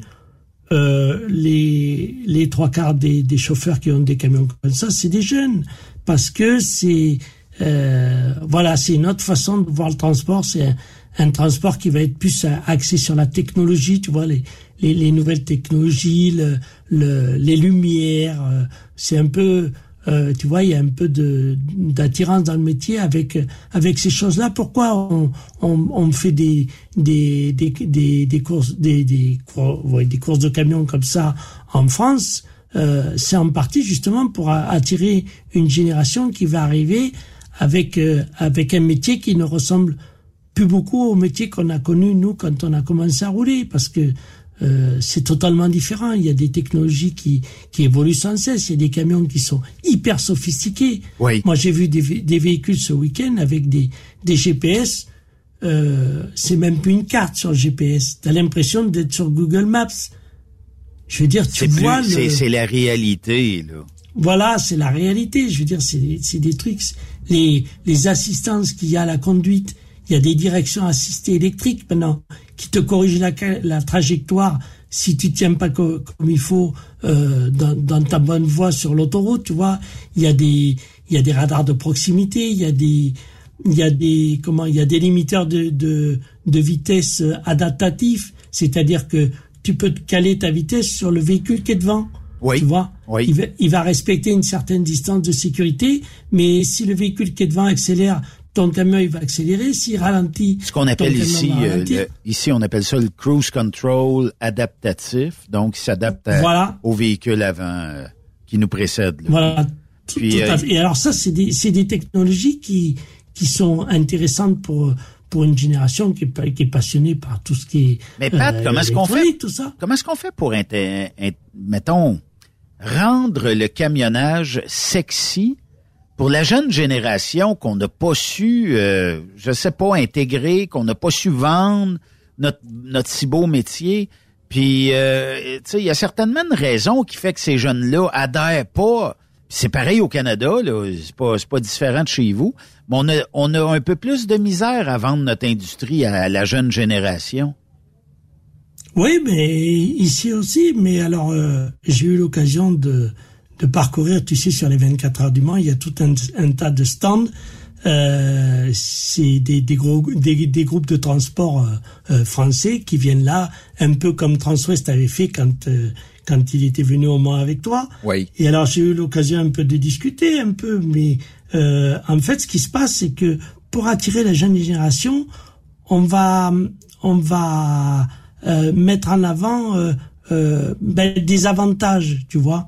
On va dire ben si vous voulez euh, par exemple euh, on, va vous trouver du travail régulier. Tu vois, on essaye de, de trouver des biais euh, pour attirer la génération qui euh, euh, a moins envie de partir, tu vois, toute la semaine, qui, qui veut être rentré le vendredi, qui veut pas partir le dimanche, tu vois.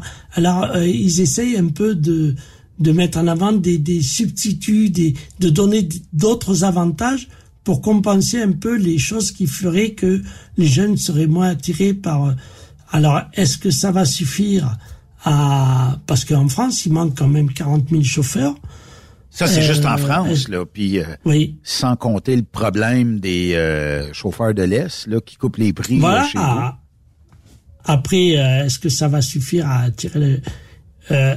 on est sur un, on est sur une manifestation, donc tu sais, tu sais comme moi que sur une manifestation comme ça, tout est, tout va bien dans le meilleur des mondes. Je veux dire, on, on va pas, on va pas dire que ça va mal, on va pas dire que euh, il y, a, y, a, une certaine communication qui est faite comme ça.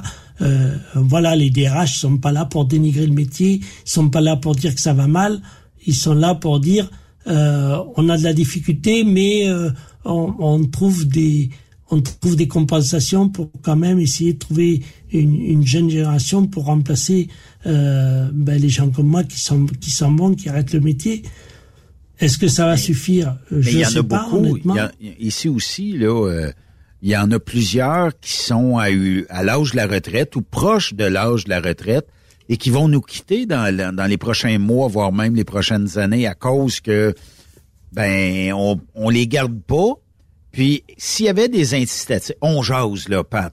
S'il y avait des incitatifs du genre, euh, je sais pas, euh, ton premier euh, 100, 200 euros que tu gagnes dans le transport, je te l'impose euh, comme d'habitude, puis tout le reste, je t'enlève. Je te l'impose pas ou je t'enlève une minime, minime, minime compensation. Donc, j'ai, je, je t'en laisse beaucoup. Est-ce que tu resterais dans le métier pour continuer quelques années encore? Ou c'est un peu comme ici, les taxes, les impôts, tout ça fait en sorte que on abandonne vite le métier? Non, mais de toute façon, moi, c'est sûr que je, je, ne serais pas resté dans ce métier parce que, comme je te dis, je dis c'est un métier qui ne ressemble plus du tout au métier que, que j'avais envie de faire quand j'ai commencé à rouler. Et puis, déjà, on a des gros problèmes en France, c'est le taux horaire. On est sur un taux horaire qui est beaucoup trop bas euh, par rapport à ce qu'il devrait être.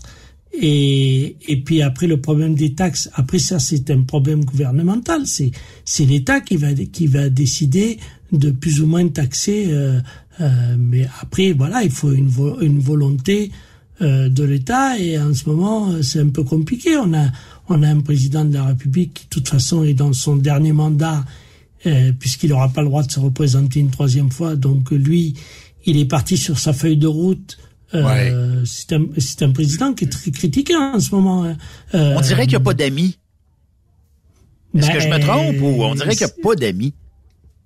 Ben oui, parce que on a euh, on a l'impression que tout va mal. On a un taux d'inflation qui est assez important. On a un prix des carburants euh, qui est très élevé en, ce moment. On a le le, le litre d'essence et de gasoil qui tourne autour des 2 euros le litre. 2 euros le litre? Donc donc euh, j'imagine qu'en dollars canadiens ça doit faire 3 euros, un peu plus de 3 euros. 2 dollars 85, ben parce que votre dollar et notre dollar changent là. Mais ouais, voilà, 2 dollars 85. Donc ça, c'est-tu euh, pour le diesel ou pour l'essence normale? Il y a pratiquement plus de différence maintenant entre le prix du diesel et le prix de l'essence. 2 piastres et 85 le litre. 2 euros pour vous autres. Et on nous annonce euh, des augmentations encore à venir. Et de... comment est-ce qu'on l'explique, la hausse fulgurante du prix du carburant comme ça? On le sait, le carburant, c'est un peu le nerf de l'économie. Euh, pour aller travailler, il faut que tu mettes du carburant dans ton véhicule. Euh, le carburant sert à peu près à toutes les matières caoutchouc, plastique de ce monde. Puis on a besoin de carburant pour mettre dans un camion pour transporter les l'épicerie, les denrées, les matières premières, les matières transformées, tout ça. Moi, je comprends pas les les élus, les politiciens, de, de, de, garder les prix de carburant très hauts, puis les taxes, surtout les taxes qu'on qu'on observe sur le litre de carburant, ça n'a pas de maudit bon sens. Je sais pas en, France c'est quoi les taxes, mais euh, d'après moi, ah il doit en ben, avoir en beaucoup. France, euh, Oui, c'est c'est pareil. Mais nous, on nous l'explique, euh, soi-disant que les pays, les pays producteurs de pétrole auraient réduit la production, ça aurait fait monter les prix. Euh, bon, je veux bien, mais le problème c'est que euh, on est déjà dans dans on a déjà une inflation qui est importante en France en ce moment. Euh, le prix du carburant fait euh, énormément grimper le taux d'inflation en France. On est à plus de 7% d'inflation. Je sais pas combien vous êtes au, au, Canada, mais on est sur un taux d'inflation. On a des, des prix d'énergie, euh, l'électricité devait augmenter de 30%. Elle augmente que de 10% pour l'instant. Ouais, l'année prochaine un autre 10, puis l'autre année, on, on c'est un peu la même stratégie marketing ici. On met 30 les gouvernements, oh, non, non, non, on va y aller 10 cette année, 10 l'année prochaine, puis 10. Mais on le savait déjà que ça serait comme ça. Hey, je ne sais pas si j'ai les bons chiffres, là, Pat, ça vient de TFI euh, Info, TF1 Info.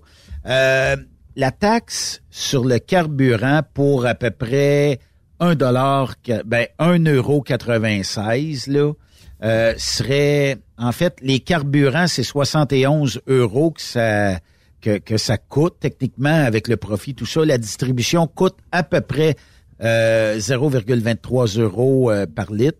Et les taxes, 1 euro 2.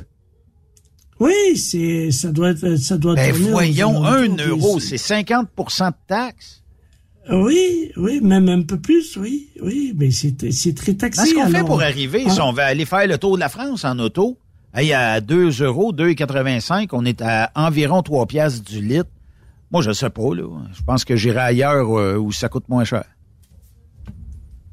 Et oui, mais on peut pas beaucoup aller ailleurs, nous, hein, parce que euh, pour euh, s'il faut faire 200 km pour aller faire le plein, tu comprends bien que la différence, euh, ça vaudra pas le coup. Et puis en Europe, les prix varient pas énormément d'un pays à l'autre. Hein. Ouais. Il y a, y a, pas énormément de différence. Hein. Mais euh, Pat, moi, j'ai trouvé la parade. Moi, j'ai trouvé la parade. T'as trouvé la parade? Quand je vais faire le plein, oui, quand je vais faire le plein, j'en mets que pour 20 euros. Comme ça, il n'y a pas d'augmentation. ça paraît jamais, mais t'en mets bien moins dans l'auto que. Mais est-ce que est-ce que les véhicules sont majoritairement à essence ou à diesel en Europe? Alors, euh, pendant des années, on a incité les, les automobilistes français à acheter du diesel. OK. Donc, euh, euh, le, le, prix du gasoil était beaucoup plus intéressant que le prix d'essence. Après, on a eu euh, le fameux réchauffement climatique ah avec oui, les, les véhicules diesel qui polluent. Euh, donc, on a fait un peu marche arrière. Et maintenant, il, il, il semblerait qu'il y ait plus de ventes de véhicules essence que de véhicules diesel. Déjà, à l'achat, c'est des véhicules qui sont beaucoup plus chers, les véhicules diesel en, en France. Je sais pas si c'est comme ça chez vous. Et le, le prix du carburant, la différence qu'il y a entre le diesel et l'essence maintenant, c'est très peu. Donc, euh, euh, ça vaut pas ça, ça vaut pas vraiment le coup d'acheter un véhicule diesel, même pour quelqu'un qui roulerait beaucoup, parce que euh, maintenant avec un véhicule diesel, avec un véhicule essence récent, euh, il y a des moyens de rouler avec de, de l'éthanol, tu vois.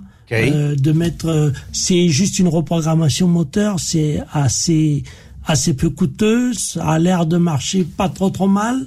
On a des, on a du E85 là qui est à 85% d'éthanol. Euh, en ce moment qui est presque moitié prix par rapport à, à, à au super normal quoi.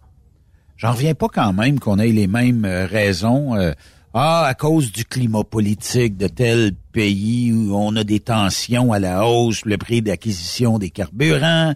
Euh, nous autres, on nous dit même qu'il y a des ouragans dans le golfe du Mexique qui fait en sorte que le prix d'acquisition est à la hausse, même si on s'approvisionne pas là. Mais quand on lui dit ça, oui, mais c'est parce que ça, ça fait un effet mondial, tu sais on nous bullshit n'importe quoi. J'ai toujours l'impression. Je comprends là que faut euh, faut peut-être penser un petit peu environnement. C'est correct là, mais de nous l'enfoncer dans la gorge avec des taxes, moi je, je bien la misère avec ça. Ben oui, mais tu sais, euh, alors nous déjà on a on a c'est un peu c'est un peu différent parce que on a le, le, problème français, mais on a aussi le problème européen. Et pour tout ce qui est euh, normes de quand un constructeur automobile sur un, moteur, il doit respecter des, des normes d'émission Euh, et ça, c'est des normes européennes. Donc euh, là, c'est sûr que les, les véhicules diesel euh, émettaient beaucoup plus d'émissions que les véhicules essence. Donc euh, en plus, il y a eu le scandale de certains, certains constructeurs qui avaient triché. oui, oui, oui, je me souviens. Volkswagen avait passé là-dedans. Oui, je crois même que, euh, je ne sais pas si je dis des bêtises, mais je crois qu'on était aussi un peu impliqué dans ce dans cette magouille-là. Donc euh, c'est sûr que tout ça, ça a donné une mauvaise image des moteurs diesel pour, pour ce qui est des, des voitures. Euh, donc euh, il y a eu un revirement euh, depuis quelques années et, et, puis maintenant il y a quand même l'apparition des, des véhicules hybrides oui. et de certains véhicules électriques. Mais là aussi, ça graisse un peu des dents parce que en France, les véhicules électriques, 100% électriques, euh, pour l'instant, il y a, c'est surtout des SUV, des gros véhicules euh, qui sont très chers, euh, alors qu'on aurait besoin justement de, de, de petites voitures électriques euh, avec un coût euh, beaucoup plus bas pour pour pouvoir intéresser un maximum de personnes. Et pour l'instant, en France, le, le, véhicule électrique, il est plutôt il est plutôt axé sur une, une une population qui a plutôt les moyens, quoi. Parce que c'est quand même des véhicules, on parle de 40, 60 000 euros. Euh, ben, tout le monde n'a pas les moyens de mettre 40, 60 000 euros. Mais est-ce qu'il y a des, y a-tu des incitatifs un peu comme ici, là? Ça veut dire, si tu achètes ton prochain véhicule électrique, euh, l'État ou le gouvernement va vous donner un crédit genre de 3 000, 4 000 euros, quelque chose comme ça? Oui, oui, il y a des, il y a, non seulement il y a des incitations, mais en plus il y a des, il y a des restrictions maintenant pour euh, pénétrer et stationner dans les grandes villes pour les véhicules polluants. Euh, donc euh, forcément, les, les, les gens qui habitent euh, proches ou dans les grandes villes, ils vont être obligés un peu de se tourner vers ce genre de véhicules parce que et puis on le voit bien. Moi, il y a pas longtemps, j'étais à Paris pour voir le match d'ouverture de la Coupe du Monde. Oui. J'avais loué un, un, stationnement dans un parking souterrain. Euh, les deux premiers étages du parking souterrain, c'était pratiquement que pour, que dédié aux véhicules électriques. OK. Fait que dans le fond, ah on a des incitatifs de même de dire venez vous stationner là, puis j'imagine c'est pas plus dispendieux, c'est peut-être même gratuit euh, d'avoir euh, des stationnements comme ça là. Et oui, c'est c'est incitatif. Et, puis ben, sur un parking de, de six niveaux, sur un parking souterrain de six niveaux, quand tu vois que tu as les deux premiers niveaux qui sont qui sont euh, pratiquement réservés aux véhicules électriques, tu as, tout de suite compris l'incitation.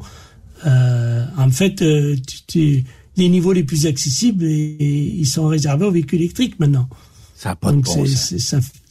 Mais oui, ça, ça, ça m'a fait un peu sourire parce que j'ai dit bon, si on voit bien quand même qu'il y a, il y a la volonté à écarter. Euh, et puis de toute façon, la, la maire de, de Paris l'a dit depuis longtemps, euh, qui a voulu supprimer les véhicules polluants à l'intérieur de la capitale. Et, est-ce qu'elle y arrivera complètement? J'en sais rien, mais bon, c'est. Est-ce qu'on a beaucoup euh, d'environnementalistes en France? Ben, on a beaucoup. Euh, oui, on, a. Et puis, euh, ben, euh, si tu veux, c'est tout ce qui est parti écologiste en France. Ils, font partie de la de la coalition des, des partis de gauche, la, gauche politique française, qui aimerait bien se, se, rassembler pour les prochaines élections présidentielles. Et c'est un peu compliqué parce que parce qu'arriver à, à, à faire une coalition pour gouverner un pays en mettant, en se servant des écologistes pour euh, récupérer des voix. Et, et après, s'ils venaient à être élus, euh, on en fait quoi après des écologistes? Parce qu'on sait très bien que si on fait rentrer des écologistes dans, un gouvernement, ils vont mettre des vétos à beaucoup de choses. Alors, euh, c'est un, un, peu délicat aussi, quoi. Alors, ça fait bon, ça, ça, ça fait parler les journaux, ça fait, ça donne un peu de, parce que l'échéance électorale elle va arriver vite. Hein, c'est dans dans deux, trois ans maintenant. Est-ce que Macron euh, vise un autre mandat ou ça va être terminé? Il peut pas. Il peut pas, c'est terminé. Il peut pas. Il a, il a déjà fait deux mandats, donc lui, lui maintenant, il a plus rien à perdre. Il va, il va finir sur sa lancée.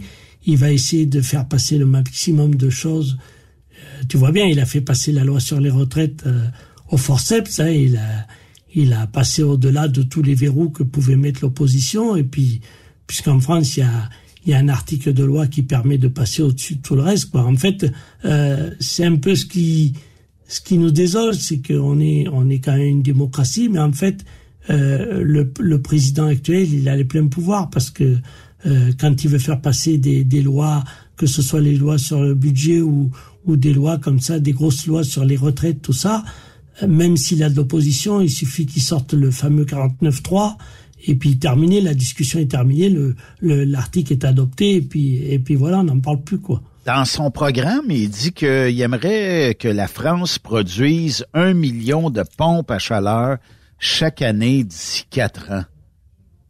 C'est quoi ces pompes à chaleur-là? C'est un système de chauffage? C'est un système de, de, chauffage qui récupère l'énergie de, extérieure de l'air. OK.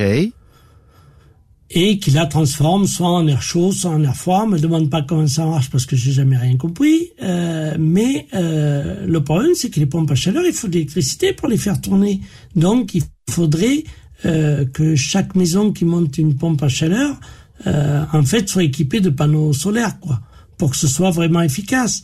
Parce que avec le tarif de l'électricité qui augmente, euh, forcément, si on utilise une pompe à chaleur, c'est quand même un moteur électrique qui, qui tourne euh, souvent dans la journée, euh, avec peut-être un système qui comprime, euh, je sais pas, qui comprime de l'air, qui comprime. Est-ce que ça que je sais pas trop comment ça marche, j'ai jamais compris trop, mais euh, on en voit de plus en plus en France, mais ça reste un, un, un système qui qui est euh, un peu archaïque, d'électricité un peu archaïque dans le sens où euh, ça va prendre énormément d'électricité. Les, politiciens qui veulent être plus verts, ben c'est une chose, OK? On peut être pour, on peut être contre, mais qu'on n'a jamais calculé combien de courant d'électricité que ça va prendre. J'ai comme l'impression qu'on est déconnecté dans bien des places dans le monde. Ah oui, on va mettre ça électrique, mais on n'a pas de centrale électrique on est obligé d'utiliser du nucléaire ou du charbon ou du diesel pour faire fonctionner certaines euh, centrales électriques. Je n'ai pas l'impression qu'on avance réellement dans leurs idées, mais tout le monde se transforme, puis tout le monde essaye de faire de l'argent avec ça, puis euh, il y a des taxes partout, puis nous autres, ben le bon peuple, la classe moyenne, ben, on paye, on paye, on repaye, puis c'est toujours la même histoire. Et oui, c'est sûr qu'en ce moment, euh, ça fait grincer les dents, hein, parce que ben euh, les salaires augmentent pas, euh, l'énergie, le prix de l'énergie augmente, le prix des carburants augmente. on vit une période qui est un peu compliquée en ce moment. Et, il faudrait il faudrait pas que les élections présidentielles arrivent l'année prochaine parce que je crois que là ce serait ce serait ce serait compliqué hein, même pour tous les partis que ce soit de droite de gauche, hein, parce qu'à l'heure actuelle, il euh, y a, pas grand-chose qui nous qui nous donne le sourire hein, dans, dans, l'économie. Euh, après, on, ça nous empêche pas, tu vois, de passer des bons moments et tout, mais économiquement, on, a tendance à rentrer dans une période assez assez difficile.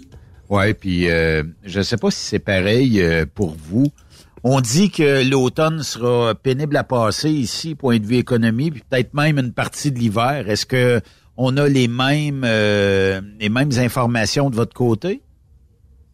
Oui, mais euh, ce qui est un peu étonnant, c'est que d'habitude, nous, euh, quand ça va mal, c'est à la rentrée que ça pète. C'est c'est dès que les gens sont, sont revenus de vacances et puis qu'ils reprennent le travail, en général, c'est à cette période-là que ça, ça devrait manifester et puis il se passe pas grand-chose. Alors c'est, c'est ça qui est un peu étonnant parce que euh, normalement, euh, euh, vu la situation dans laquelle on est, d'habitude, euh, ça a commencé déjà à manifester de partout et pour l'instant, il se passe rien. Donc euh, c'est un, c'est un peu c'est un peu bizarre la situation. Est-ce qu'il y a du désespoir? Est-ce qu'il y a du découragement? Est-ce qu'il y a de la résignation? Je sais pas, mais D'habitude, c'est c'est à la rentrée que ça que ça explose. Et là, pour l'instant, ça explose pas. Et on continue à avoir un président qui qui nous explique, qui va faire plein de choses. Et alors euh, peut-être que les choses. Alors après, peut-être que certaines choses qu'il va envisager maintenant euh, vont marcher, mais est-ce que est-ce qu'il n'aurait pas fallu que ce soit fait plus tôt? Euh, Parce que là, c'est est-ce que c'est des pansements qu'il met? Est-ce que c'est vraiment le remède à, à, au mal qui est installé Je sais pas. Ouais, c'est compliqué. Je sais qu'on dévie un peu de notre sujet, mais c'est Théo Clavet, hein, qui, Calvet qui a euh, qui est le grand vainqueur euh, cette année des 24 euh, camions avec son Freightliner. En, championnat de France, oui. Avec son Freightliner DV50, parce qu'il y a plusieurs autres courses aussi dans ce circuit-là. Là, c'est pas seulement les 24 camions, puis il n'y a plus rien d'autre. Ben, c'est-à-dire qu'il y a, il y a, il y a le championnat euh, au 24 heures du Mans camion, il y a le championnat d'Europe. Oui. Plus le championnat de France. Effectivement. Il y a deux séries en fait, si tu veux. Effectivement. Donc il y a, il y a plusieurs courses dans chaque série et euh, on a eu l'occasion de voir des, euh, ben, comme d'habitude, tu sais, il y en a qui font le spectacle, surtout en championnat européen. Euh, euh, on a vu du spectacle, ça pousse, ça frotte ça freine, t'as les freins qui prennent feu, euh, il y a euh, c'est c'est sortie de piste toujours. Oui, il y a des sorties de piste, il y a des morceaux de de, de carrosserie qui volent euh, qui volent à, droite à gauche des fois en sortie de virage. Ben oui. Bon, c'est c'est c'est ça qui fait le spectacle. Puis t'as t'as des t'as des pilotes qui sont là pour faire le spectacle. Hein. En fin de course, quand tu vois un camion passer dans la dans la ligne droite des tribunes là à, à, plus de 140 km heure et puis qu'il est tout en dérapage, euh, ben voilà, c'est c'est c'est. Ah, pour le spectacle. Le, le, public, il est il est venu pour voir ça de toute façon. Ben oui, effectivement. Puis c'est c'est le C'est la fête du camion, mais c'est aussi la fête des, des courses. C'est vrai parce que là, c'est vraiment une course comme comme une course comme un, un, un, autre vitesse, tu vois, un peu comme vous avez en, en Amérique. Là, c'est vraiment la, la, course sur circuit. C'est c'est c'est ça qui est, qui est, intéressant. Les, les odeurs de pneus, les, les odeurs de frein, euh, les la boucane noire. Pousse-toi de là que je m'y mette. Euh, ah oui. Euh, Est-ce que euh, tu as vu beaucoup de camions américains euh, aux 24 camions? Je sais que il y en avait là parce que bon, on a eu une photo avec les ce qu'on appelle les mode flaps du rodéo du camion. Euh, c'est euh, mhm. Christian Lachat euh, qui avait emmené ces camions-là là-bas. Et bon, à, part peut-être Monsieur Lachat, est-ce que tu as vu d'autres camions américains? Ah oui, au 24 heures du Mans, il y a toujours un espace dédié aux camions américains. Il doit y avoir. C'est quoi la réaction des, des Français? Est-ce qu'on se dirige vers ces camions-là où on a zéro intérêt? Non, bien sûr, il y a de l'intérêt. Et puis, et puis moi, euh, euh, ce, qui, ce qui me fascine toujours, c'est que, tu sais, quand on regarde des vidéos sur Internet des camions américains, on a toujours l'impression que les camions, ils sont beaucoup plus bas. Euh, tu sais, ils sont plus longs, mais on a l'impression qu'ils sont beaucoup plus bas. Tu vois que par rapport à nos camions en cabine avancée, qui sont quand même assez hauts, tu sais, quand on est au volant. Et puis en fait, quand on se retrouve devant un camion américain, on se dit quand même, c'est une sacrée machine, quoi c'est ça en impose quoi. Je veux dire, il y avait, il y avait des Kenworth, il y avait des Peterbilt, euh, il y avait c'est c'est des camions, il y avait des il y a pas il y a pas beaucoup de classiques, il y a beaucoup des anciens modèles, tu vois. Euh, donc c'est vraiment des modèles imposants. Il y a, je te citerai pas les numéros parce que je suis pas calé comme euh, comme certaines princesses de TSQ, mais euh, il y a vraiment des modèles qui sont imposants au niveau au niveau de de la de la carrure, tu vois, bon, la longueur bien sûr, mais mais euh, on a vraiment l'impression qu'il y en a, c'est des monstres, quoi. Ça fait vraiment des gros camions, quoi. Ouais, effectivement. Mais est-ce que tu dirais que bon, euh, au niveau spectacle, tout ça, je sais que tu jamais venu ici voir ce qu'on a dans nos festivals, puis on est bien loin d'avoir le même résultat de course et c'est bien différent. Mais est-ce qu'il y a beaucoup d'engouement au niveau euh, de de ces circuits-là que dire, ben, je planifie une fin de semaine, je m'en vais une fin de semaine au Mans. Est-ce que, par les, par l'industrie du camionnage, est-ce que c'est prisé comme événement? Oui, bien sûr. Euh, en, en, France, il y a, il doit y avoir, euh, je sais pas, sept ou huit dates par an dans toute la France. Il y a euh, Le Mans qui est un des plus gros, euh, peut-être même le plus gros, je sais pas, et, et le, le, circuit du Castellet dans le sud dans le sud-est de la France, ça c'est les deux plus gros. Ça, c'est les deux grosses machines au niveau du, du, du, des manifestations françaises. Après, il y a d'autres circuits qui sont beaucoup plus euh, petits et avec une ambiance beaucoup plus familiale, tu vois. OK. Euh, il y a, j'avais des, des, des, des copains qui, qui étaient venus au Mans, euh, qui sont patrons, eux, ils ont leur, leur, leur camion, leur propre camion. Oui. Ils, eux, ils vont beaucoup à Nogaro, euh, dans le sud-ouest de la France. Ils m'ont dit c'est totalement différent. C'est un, un, circuit qui est beaucoup plus, plus petit, mais une ambiance qui est plus euh, familiale, tu vois. C'est plus convivial, plus, plus, amical. voilà, c'est plus, plus convivial, tu vois. Et parce que Le Mans, c'est quand même, ça reste quand même la grosse machine, tu vois. C'est assez, c'est très réglementé. Il y a énormément de monde. Là, on parlait de 70 000 spectateurs. Je ne sais pas si par rapport au festival de chez vous, ça représente beaucoup. Euh, 70 000, on n'a pas, pas ça euh, dans, dans nos festivals. Ça viendra peut-être un jour, mais on n'a pas ça encore. Là. Voilà, c'est euh, des parkings énormes. Euh, c'est énormément de monde, c'est beaucoup de véhicules, c'est beaucoup d'animation. Euh, et forcément, euh, il faut que ce soit une machine bien réglée pour qu'il n'y ait pas de problème, pour qu'il n'y ait pas de débordement. Euh, tu vois, c'est c'est très très réglementé. Les les parades, il y a des vitesses à respecter. Il y a, tu vois, il y a des il y a des gens partout pour guider les véhicules. Tu vois, il faut pas. Euh, c'est, je sais pas si tu te rappelles quand les, quand toi qui es monté dans le camion qui est allé à la parade, oui. à partir du moment où le camion il quitte son stationnement et où il arrive sur le circuit, il passe au milieu de la foule quand même. Oui, puis euh, tu vois? Ben, vous êtes très friand vous des, euh, ben premièrement des, euh, au lieu d'avoir des, euh, ce qu'on appelle des, des train horns ici là, des, des flûtes de train, vous avez les Ouais. sifflets et tout ça, mais vous êtes très friand Ah ouais. de lumière, hein? Ah oui, oui, les lumières et puis les klaxons. Écoute, maintenant, il y a des klaxons, ils te, ils te chantent presque une, une chanson en entier. Je veux dire, c'est des trucs... Non, mais c'est phénoménal, je veux dire, c'est des trucs... Avant, il y avait, il y avait les trompes, et puis il y avait le sifflet turc, là, tu sais, qui fait... Tu sais, Oh oui, qui oui, siffle oui. un peu, là. Mais ça s'arrêtait là. Et puis la trompe du, du TGV, tu sais, du train français, là... Euh, mais maintenant, il y a des klaxons. Écoute, ils te chantent des airs, des airs de musique. là, ça dure, euh, ça dure presque une minute. C'est, ben non, mais c'est des trucs, c'est des trucs de fou, quoi. C'est- Comment est-ce qu'on c'est- appelle ça, le vrai terme? Euh, Ah, les ben- sifflets, euh, Ben après, il y a les, les, les, les trompes, tu vois, qui font un peu ouais, le bruit. mais les, les comme en espèces de, de sifflets ou euh, Eh Ben, il y a, là, il y a le sifflet turc. sifflets. Et après, il y a les klaxons. euh, Turc. et le sifflet turc, ouais. faut faire euh, écouter ça peut-être à nos auditeurs de Truck Stop Québec ici. Je sais pas si je vais être capable de le trouver. On va essayer de trouver quelque chose qui ressemblerait vraiment à ça. Y a-tu sur un Scania V8 Eh ben, ils vont me passer plein de vidéos de, de pubs là. Ah parce que t'as ça chez vous déjà toi?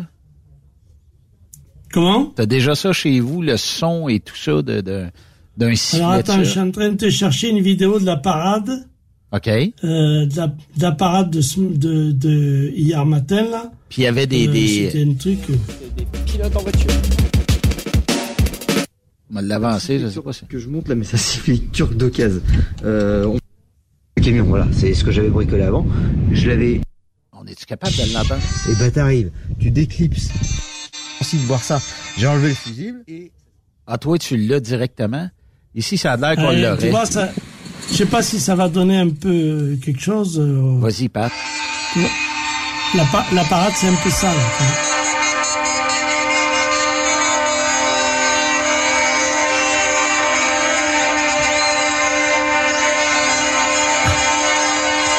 incroyable.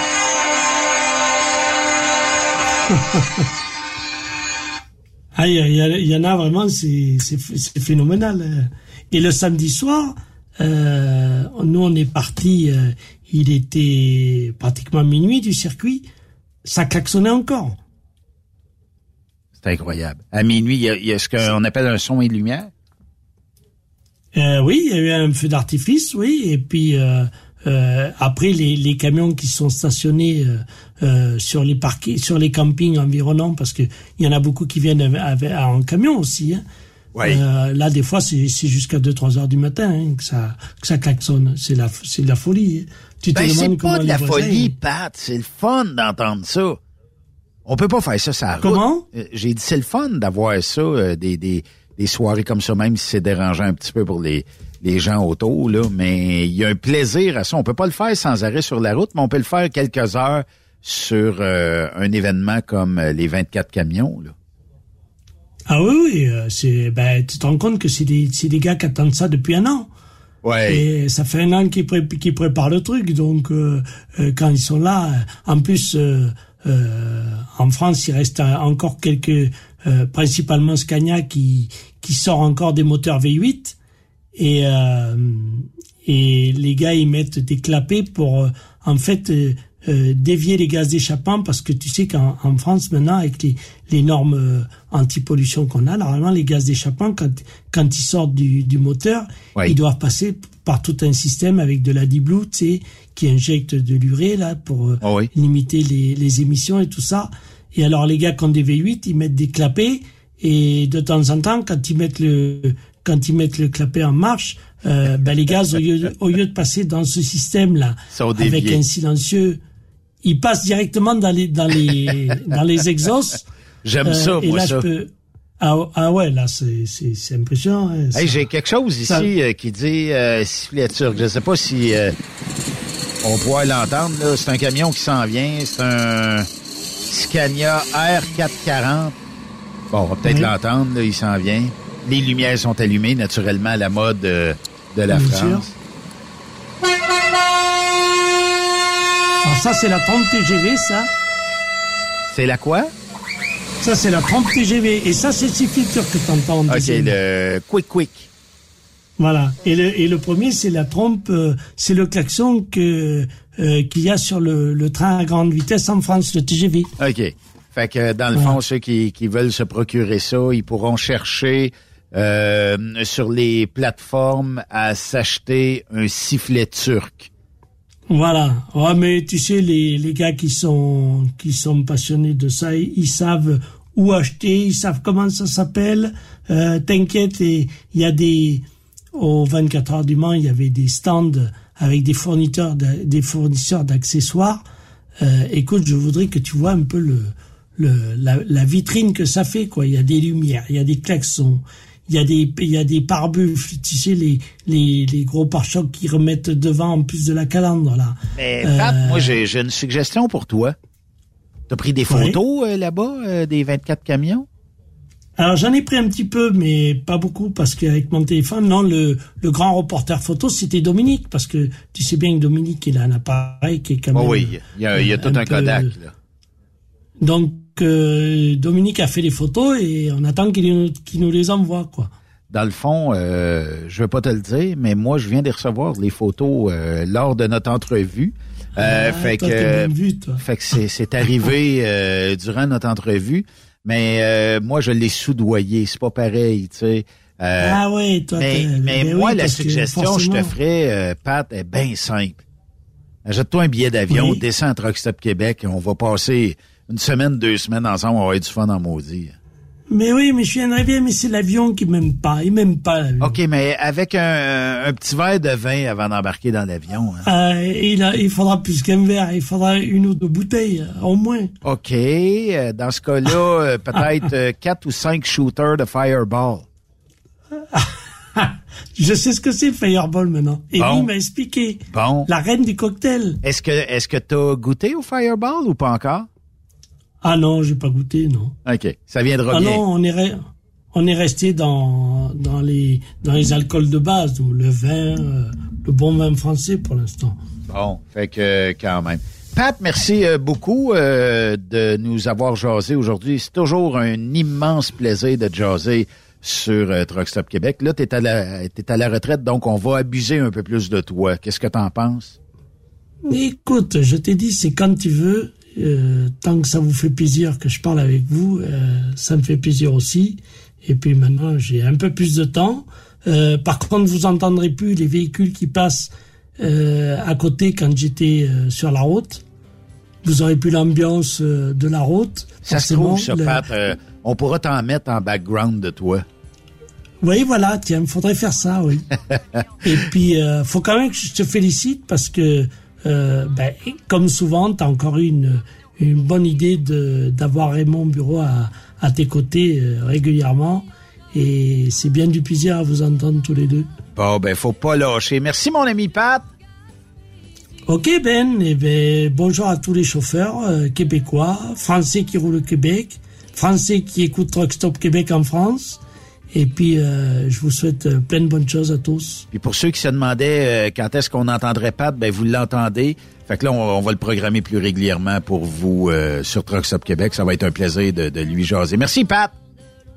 Ok les amis, à Bye bye. bientôt. On fait une courte pause. On va terminer l'émission dans quelques secondes. Restez là. Peu importe le jour, la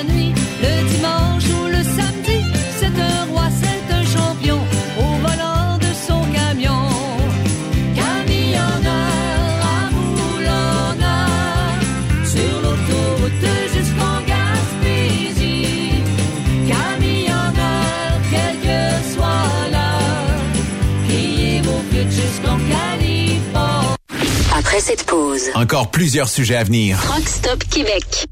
Le PL100 de ProLab est présentement en spécial. Pour un temps limité, obtenez le format aérosol 425 grammes au prix du 350 grammes. C'est 20% de bonus. De plus, les formats en liquide, comme le 4 litres ou le 20 litres, sont à 10% de rabais. C'est disponible chez les marchands participants. Truck Stop Québec, la radio des camionneurs. Vous avez une petite entreprise qui souhaite offrir à son personnel les mêmes avantages que les grosses flottes? Avec la RPQ, c'est possible. Assurance collective, compte national pour des pneus, escompte pour l'achat de pièces, rabais pour clinique médicale privée, firme d'avocats spécialisés, affacturage et tellement plus. Et oui, ces avantages exceptionnels sont même disponibles pour les ateliers mécaniques et les unités mobiles pour véhicules lourds. N'attendez plus. Contactez l'ARPQ à arpq.org. Pour rejoindre l'équipe de Truck Stop Québec, de partout en Amérique du Nord, compose le 1-855-362-6089. Par courriel, studio à commercial truckstopquebec.com. Sinon, via Facebook. Truck Stop Québec, la radio des camionneurs. Parfois, la recherche d'un emploi, c'est compliqué et ardu. Ça, c'est parce que t'es jamais venu porter ton CV chez Transport Gilmire. C'est simple. Chez Gilmire, t'as la possibilité d'être basé à Montmagny, Longueuil, Toronto ou Lapocatière. Les équipements sont récents. On offre également un bonus à chaque trois mois. Sans oublier que tu seras payé au millage réel parcouru. Et bienvenue aux nouveaux diplômés. On a tout ce qu'il faut pour te plaire. Pour plus d'informations, RH en commercial gilmire.com ou le 418 248 3030 poste 285. Et sur le web, gilmire.com. TSQ, la radio des camionneurs. C'est Truck Stop Québec. Pour plusieurs camionneurs et brokers, la comptabilité, c'est compliqué et ça demande des heures de travail. Céline Vachon, comptable dans le transport depuis 20 ans, est votre solution.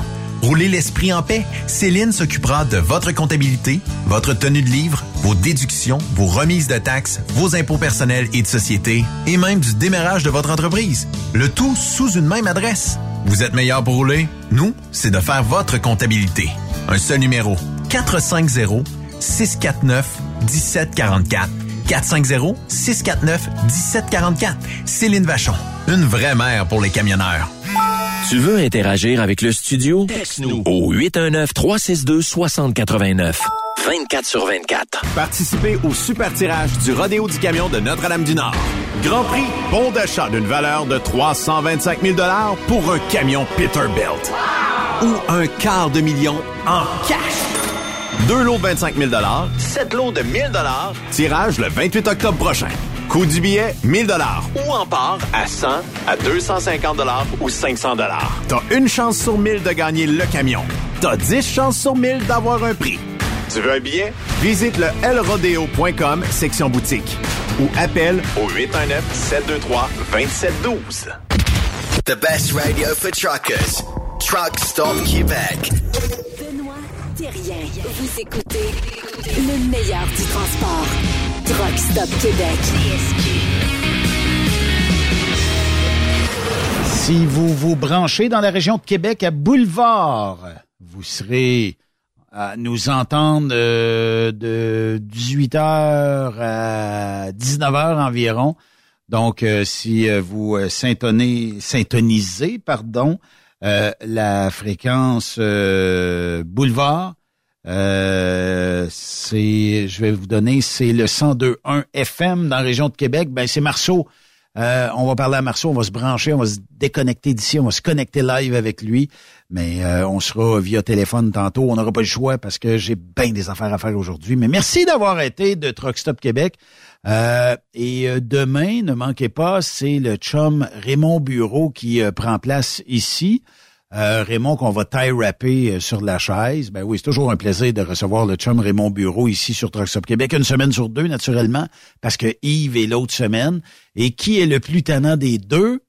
Je vais répondre à ça qu'en présence de mes avocats, mais techniquement, on le sait, les deux nous apportent beaucoup de contenu et c'est bien le fun de leur jaser semaine après semaine. Merci d'avoir été de Truck Stop. Je vous souhaite une excellente soirée à notre antenne et euh, soyez prudents et prudentes sur les routes. Et on se reparle demain 16h ici sur Truck Stop Québec. Bye bye tout le monde.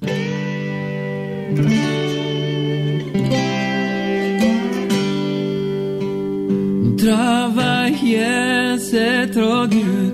Et voler, c'est pas beau. Mon est la charité c'est quelque chose je peux pas faire. Chaque jour que moi je vis, on demande comment je vis. Je dis que je vis sur l'amour et j'espère de vivre. Moi je prends mon violon et j'attrape mon archer. Et je joue ma vieille valse pour faire mes amis danser. Vous connaissez mes chers amis.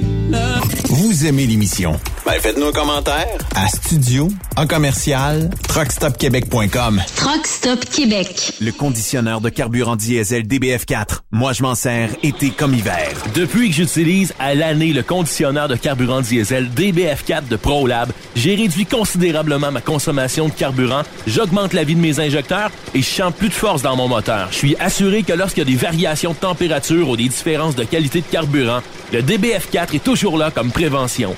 En plus, le DBF4 y est très peu dispendieux à utiliser. Le conditionneur de carburant diesel DBF4 de ProLab.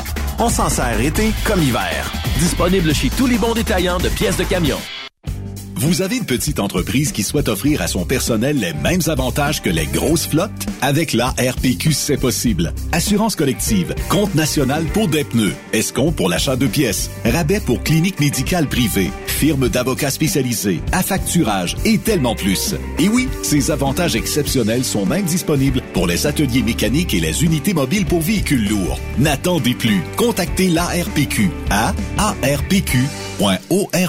TSQ. Qu'est-ce que ça veut dire? Truck Stop Québec. Pour plusieurs camionneurs et brokers, la comptabilité, c'est compliqué et ça demande des heures de travail. Céline Vachon, comptable dans le transport depuis 20 ans, est votre solution. Roulez l'esprit en paix. Céline s'occupera de votre comptabilité, votre tenue de livre, vos déductions, vos remises de taxes, vos impôts personnels et de société, et même du démarrage de votre entreprise. Le tout sous une même adresse. Vous êtes meilleur pour rouler? Nous, c'est de faire votre comptabilité. Un seul numéro. 450 649 1744. 450-649-1744. Céline Vachon, une vraie mère pour les camionneurs. Parfois, la recherche d'un emploi, c'est compliqué et ardu. Ça, c'est parce que t'es jamais venu porter ton CV chez Transport Gilmire. C'est simple. Chez Gilmire, t'as la possibilité d'être basé à Montmagny, Longueuil, Toronto ou Lapocatière. Les équipements sont récents. On offre également un bonus à chaque trois mois. Sans oublier que tu seras payé au millage réel parcouru. Et bienvenue aux nouveaux diplômés. On a tout ce qu'il faut pour te plaire. Pour plus d'informations, RH en commercial gilmire.com ou le 418 248 3030 poste 285. Et sur le web, gilmire.com. Photos, vidéos, faits cocasse. Partage-les avec l'équipe de Truck Stop Québec. En SMS au 819-362-6089. 24 sur 24. Participez au super tirage du Rodéo du Camion de Notre-Dame-du-Nord. Grand prix, bon d'achat d'une valeur de 325 000 pour un camion Peterbilt. Ou un quart de million en cash.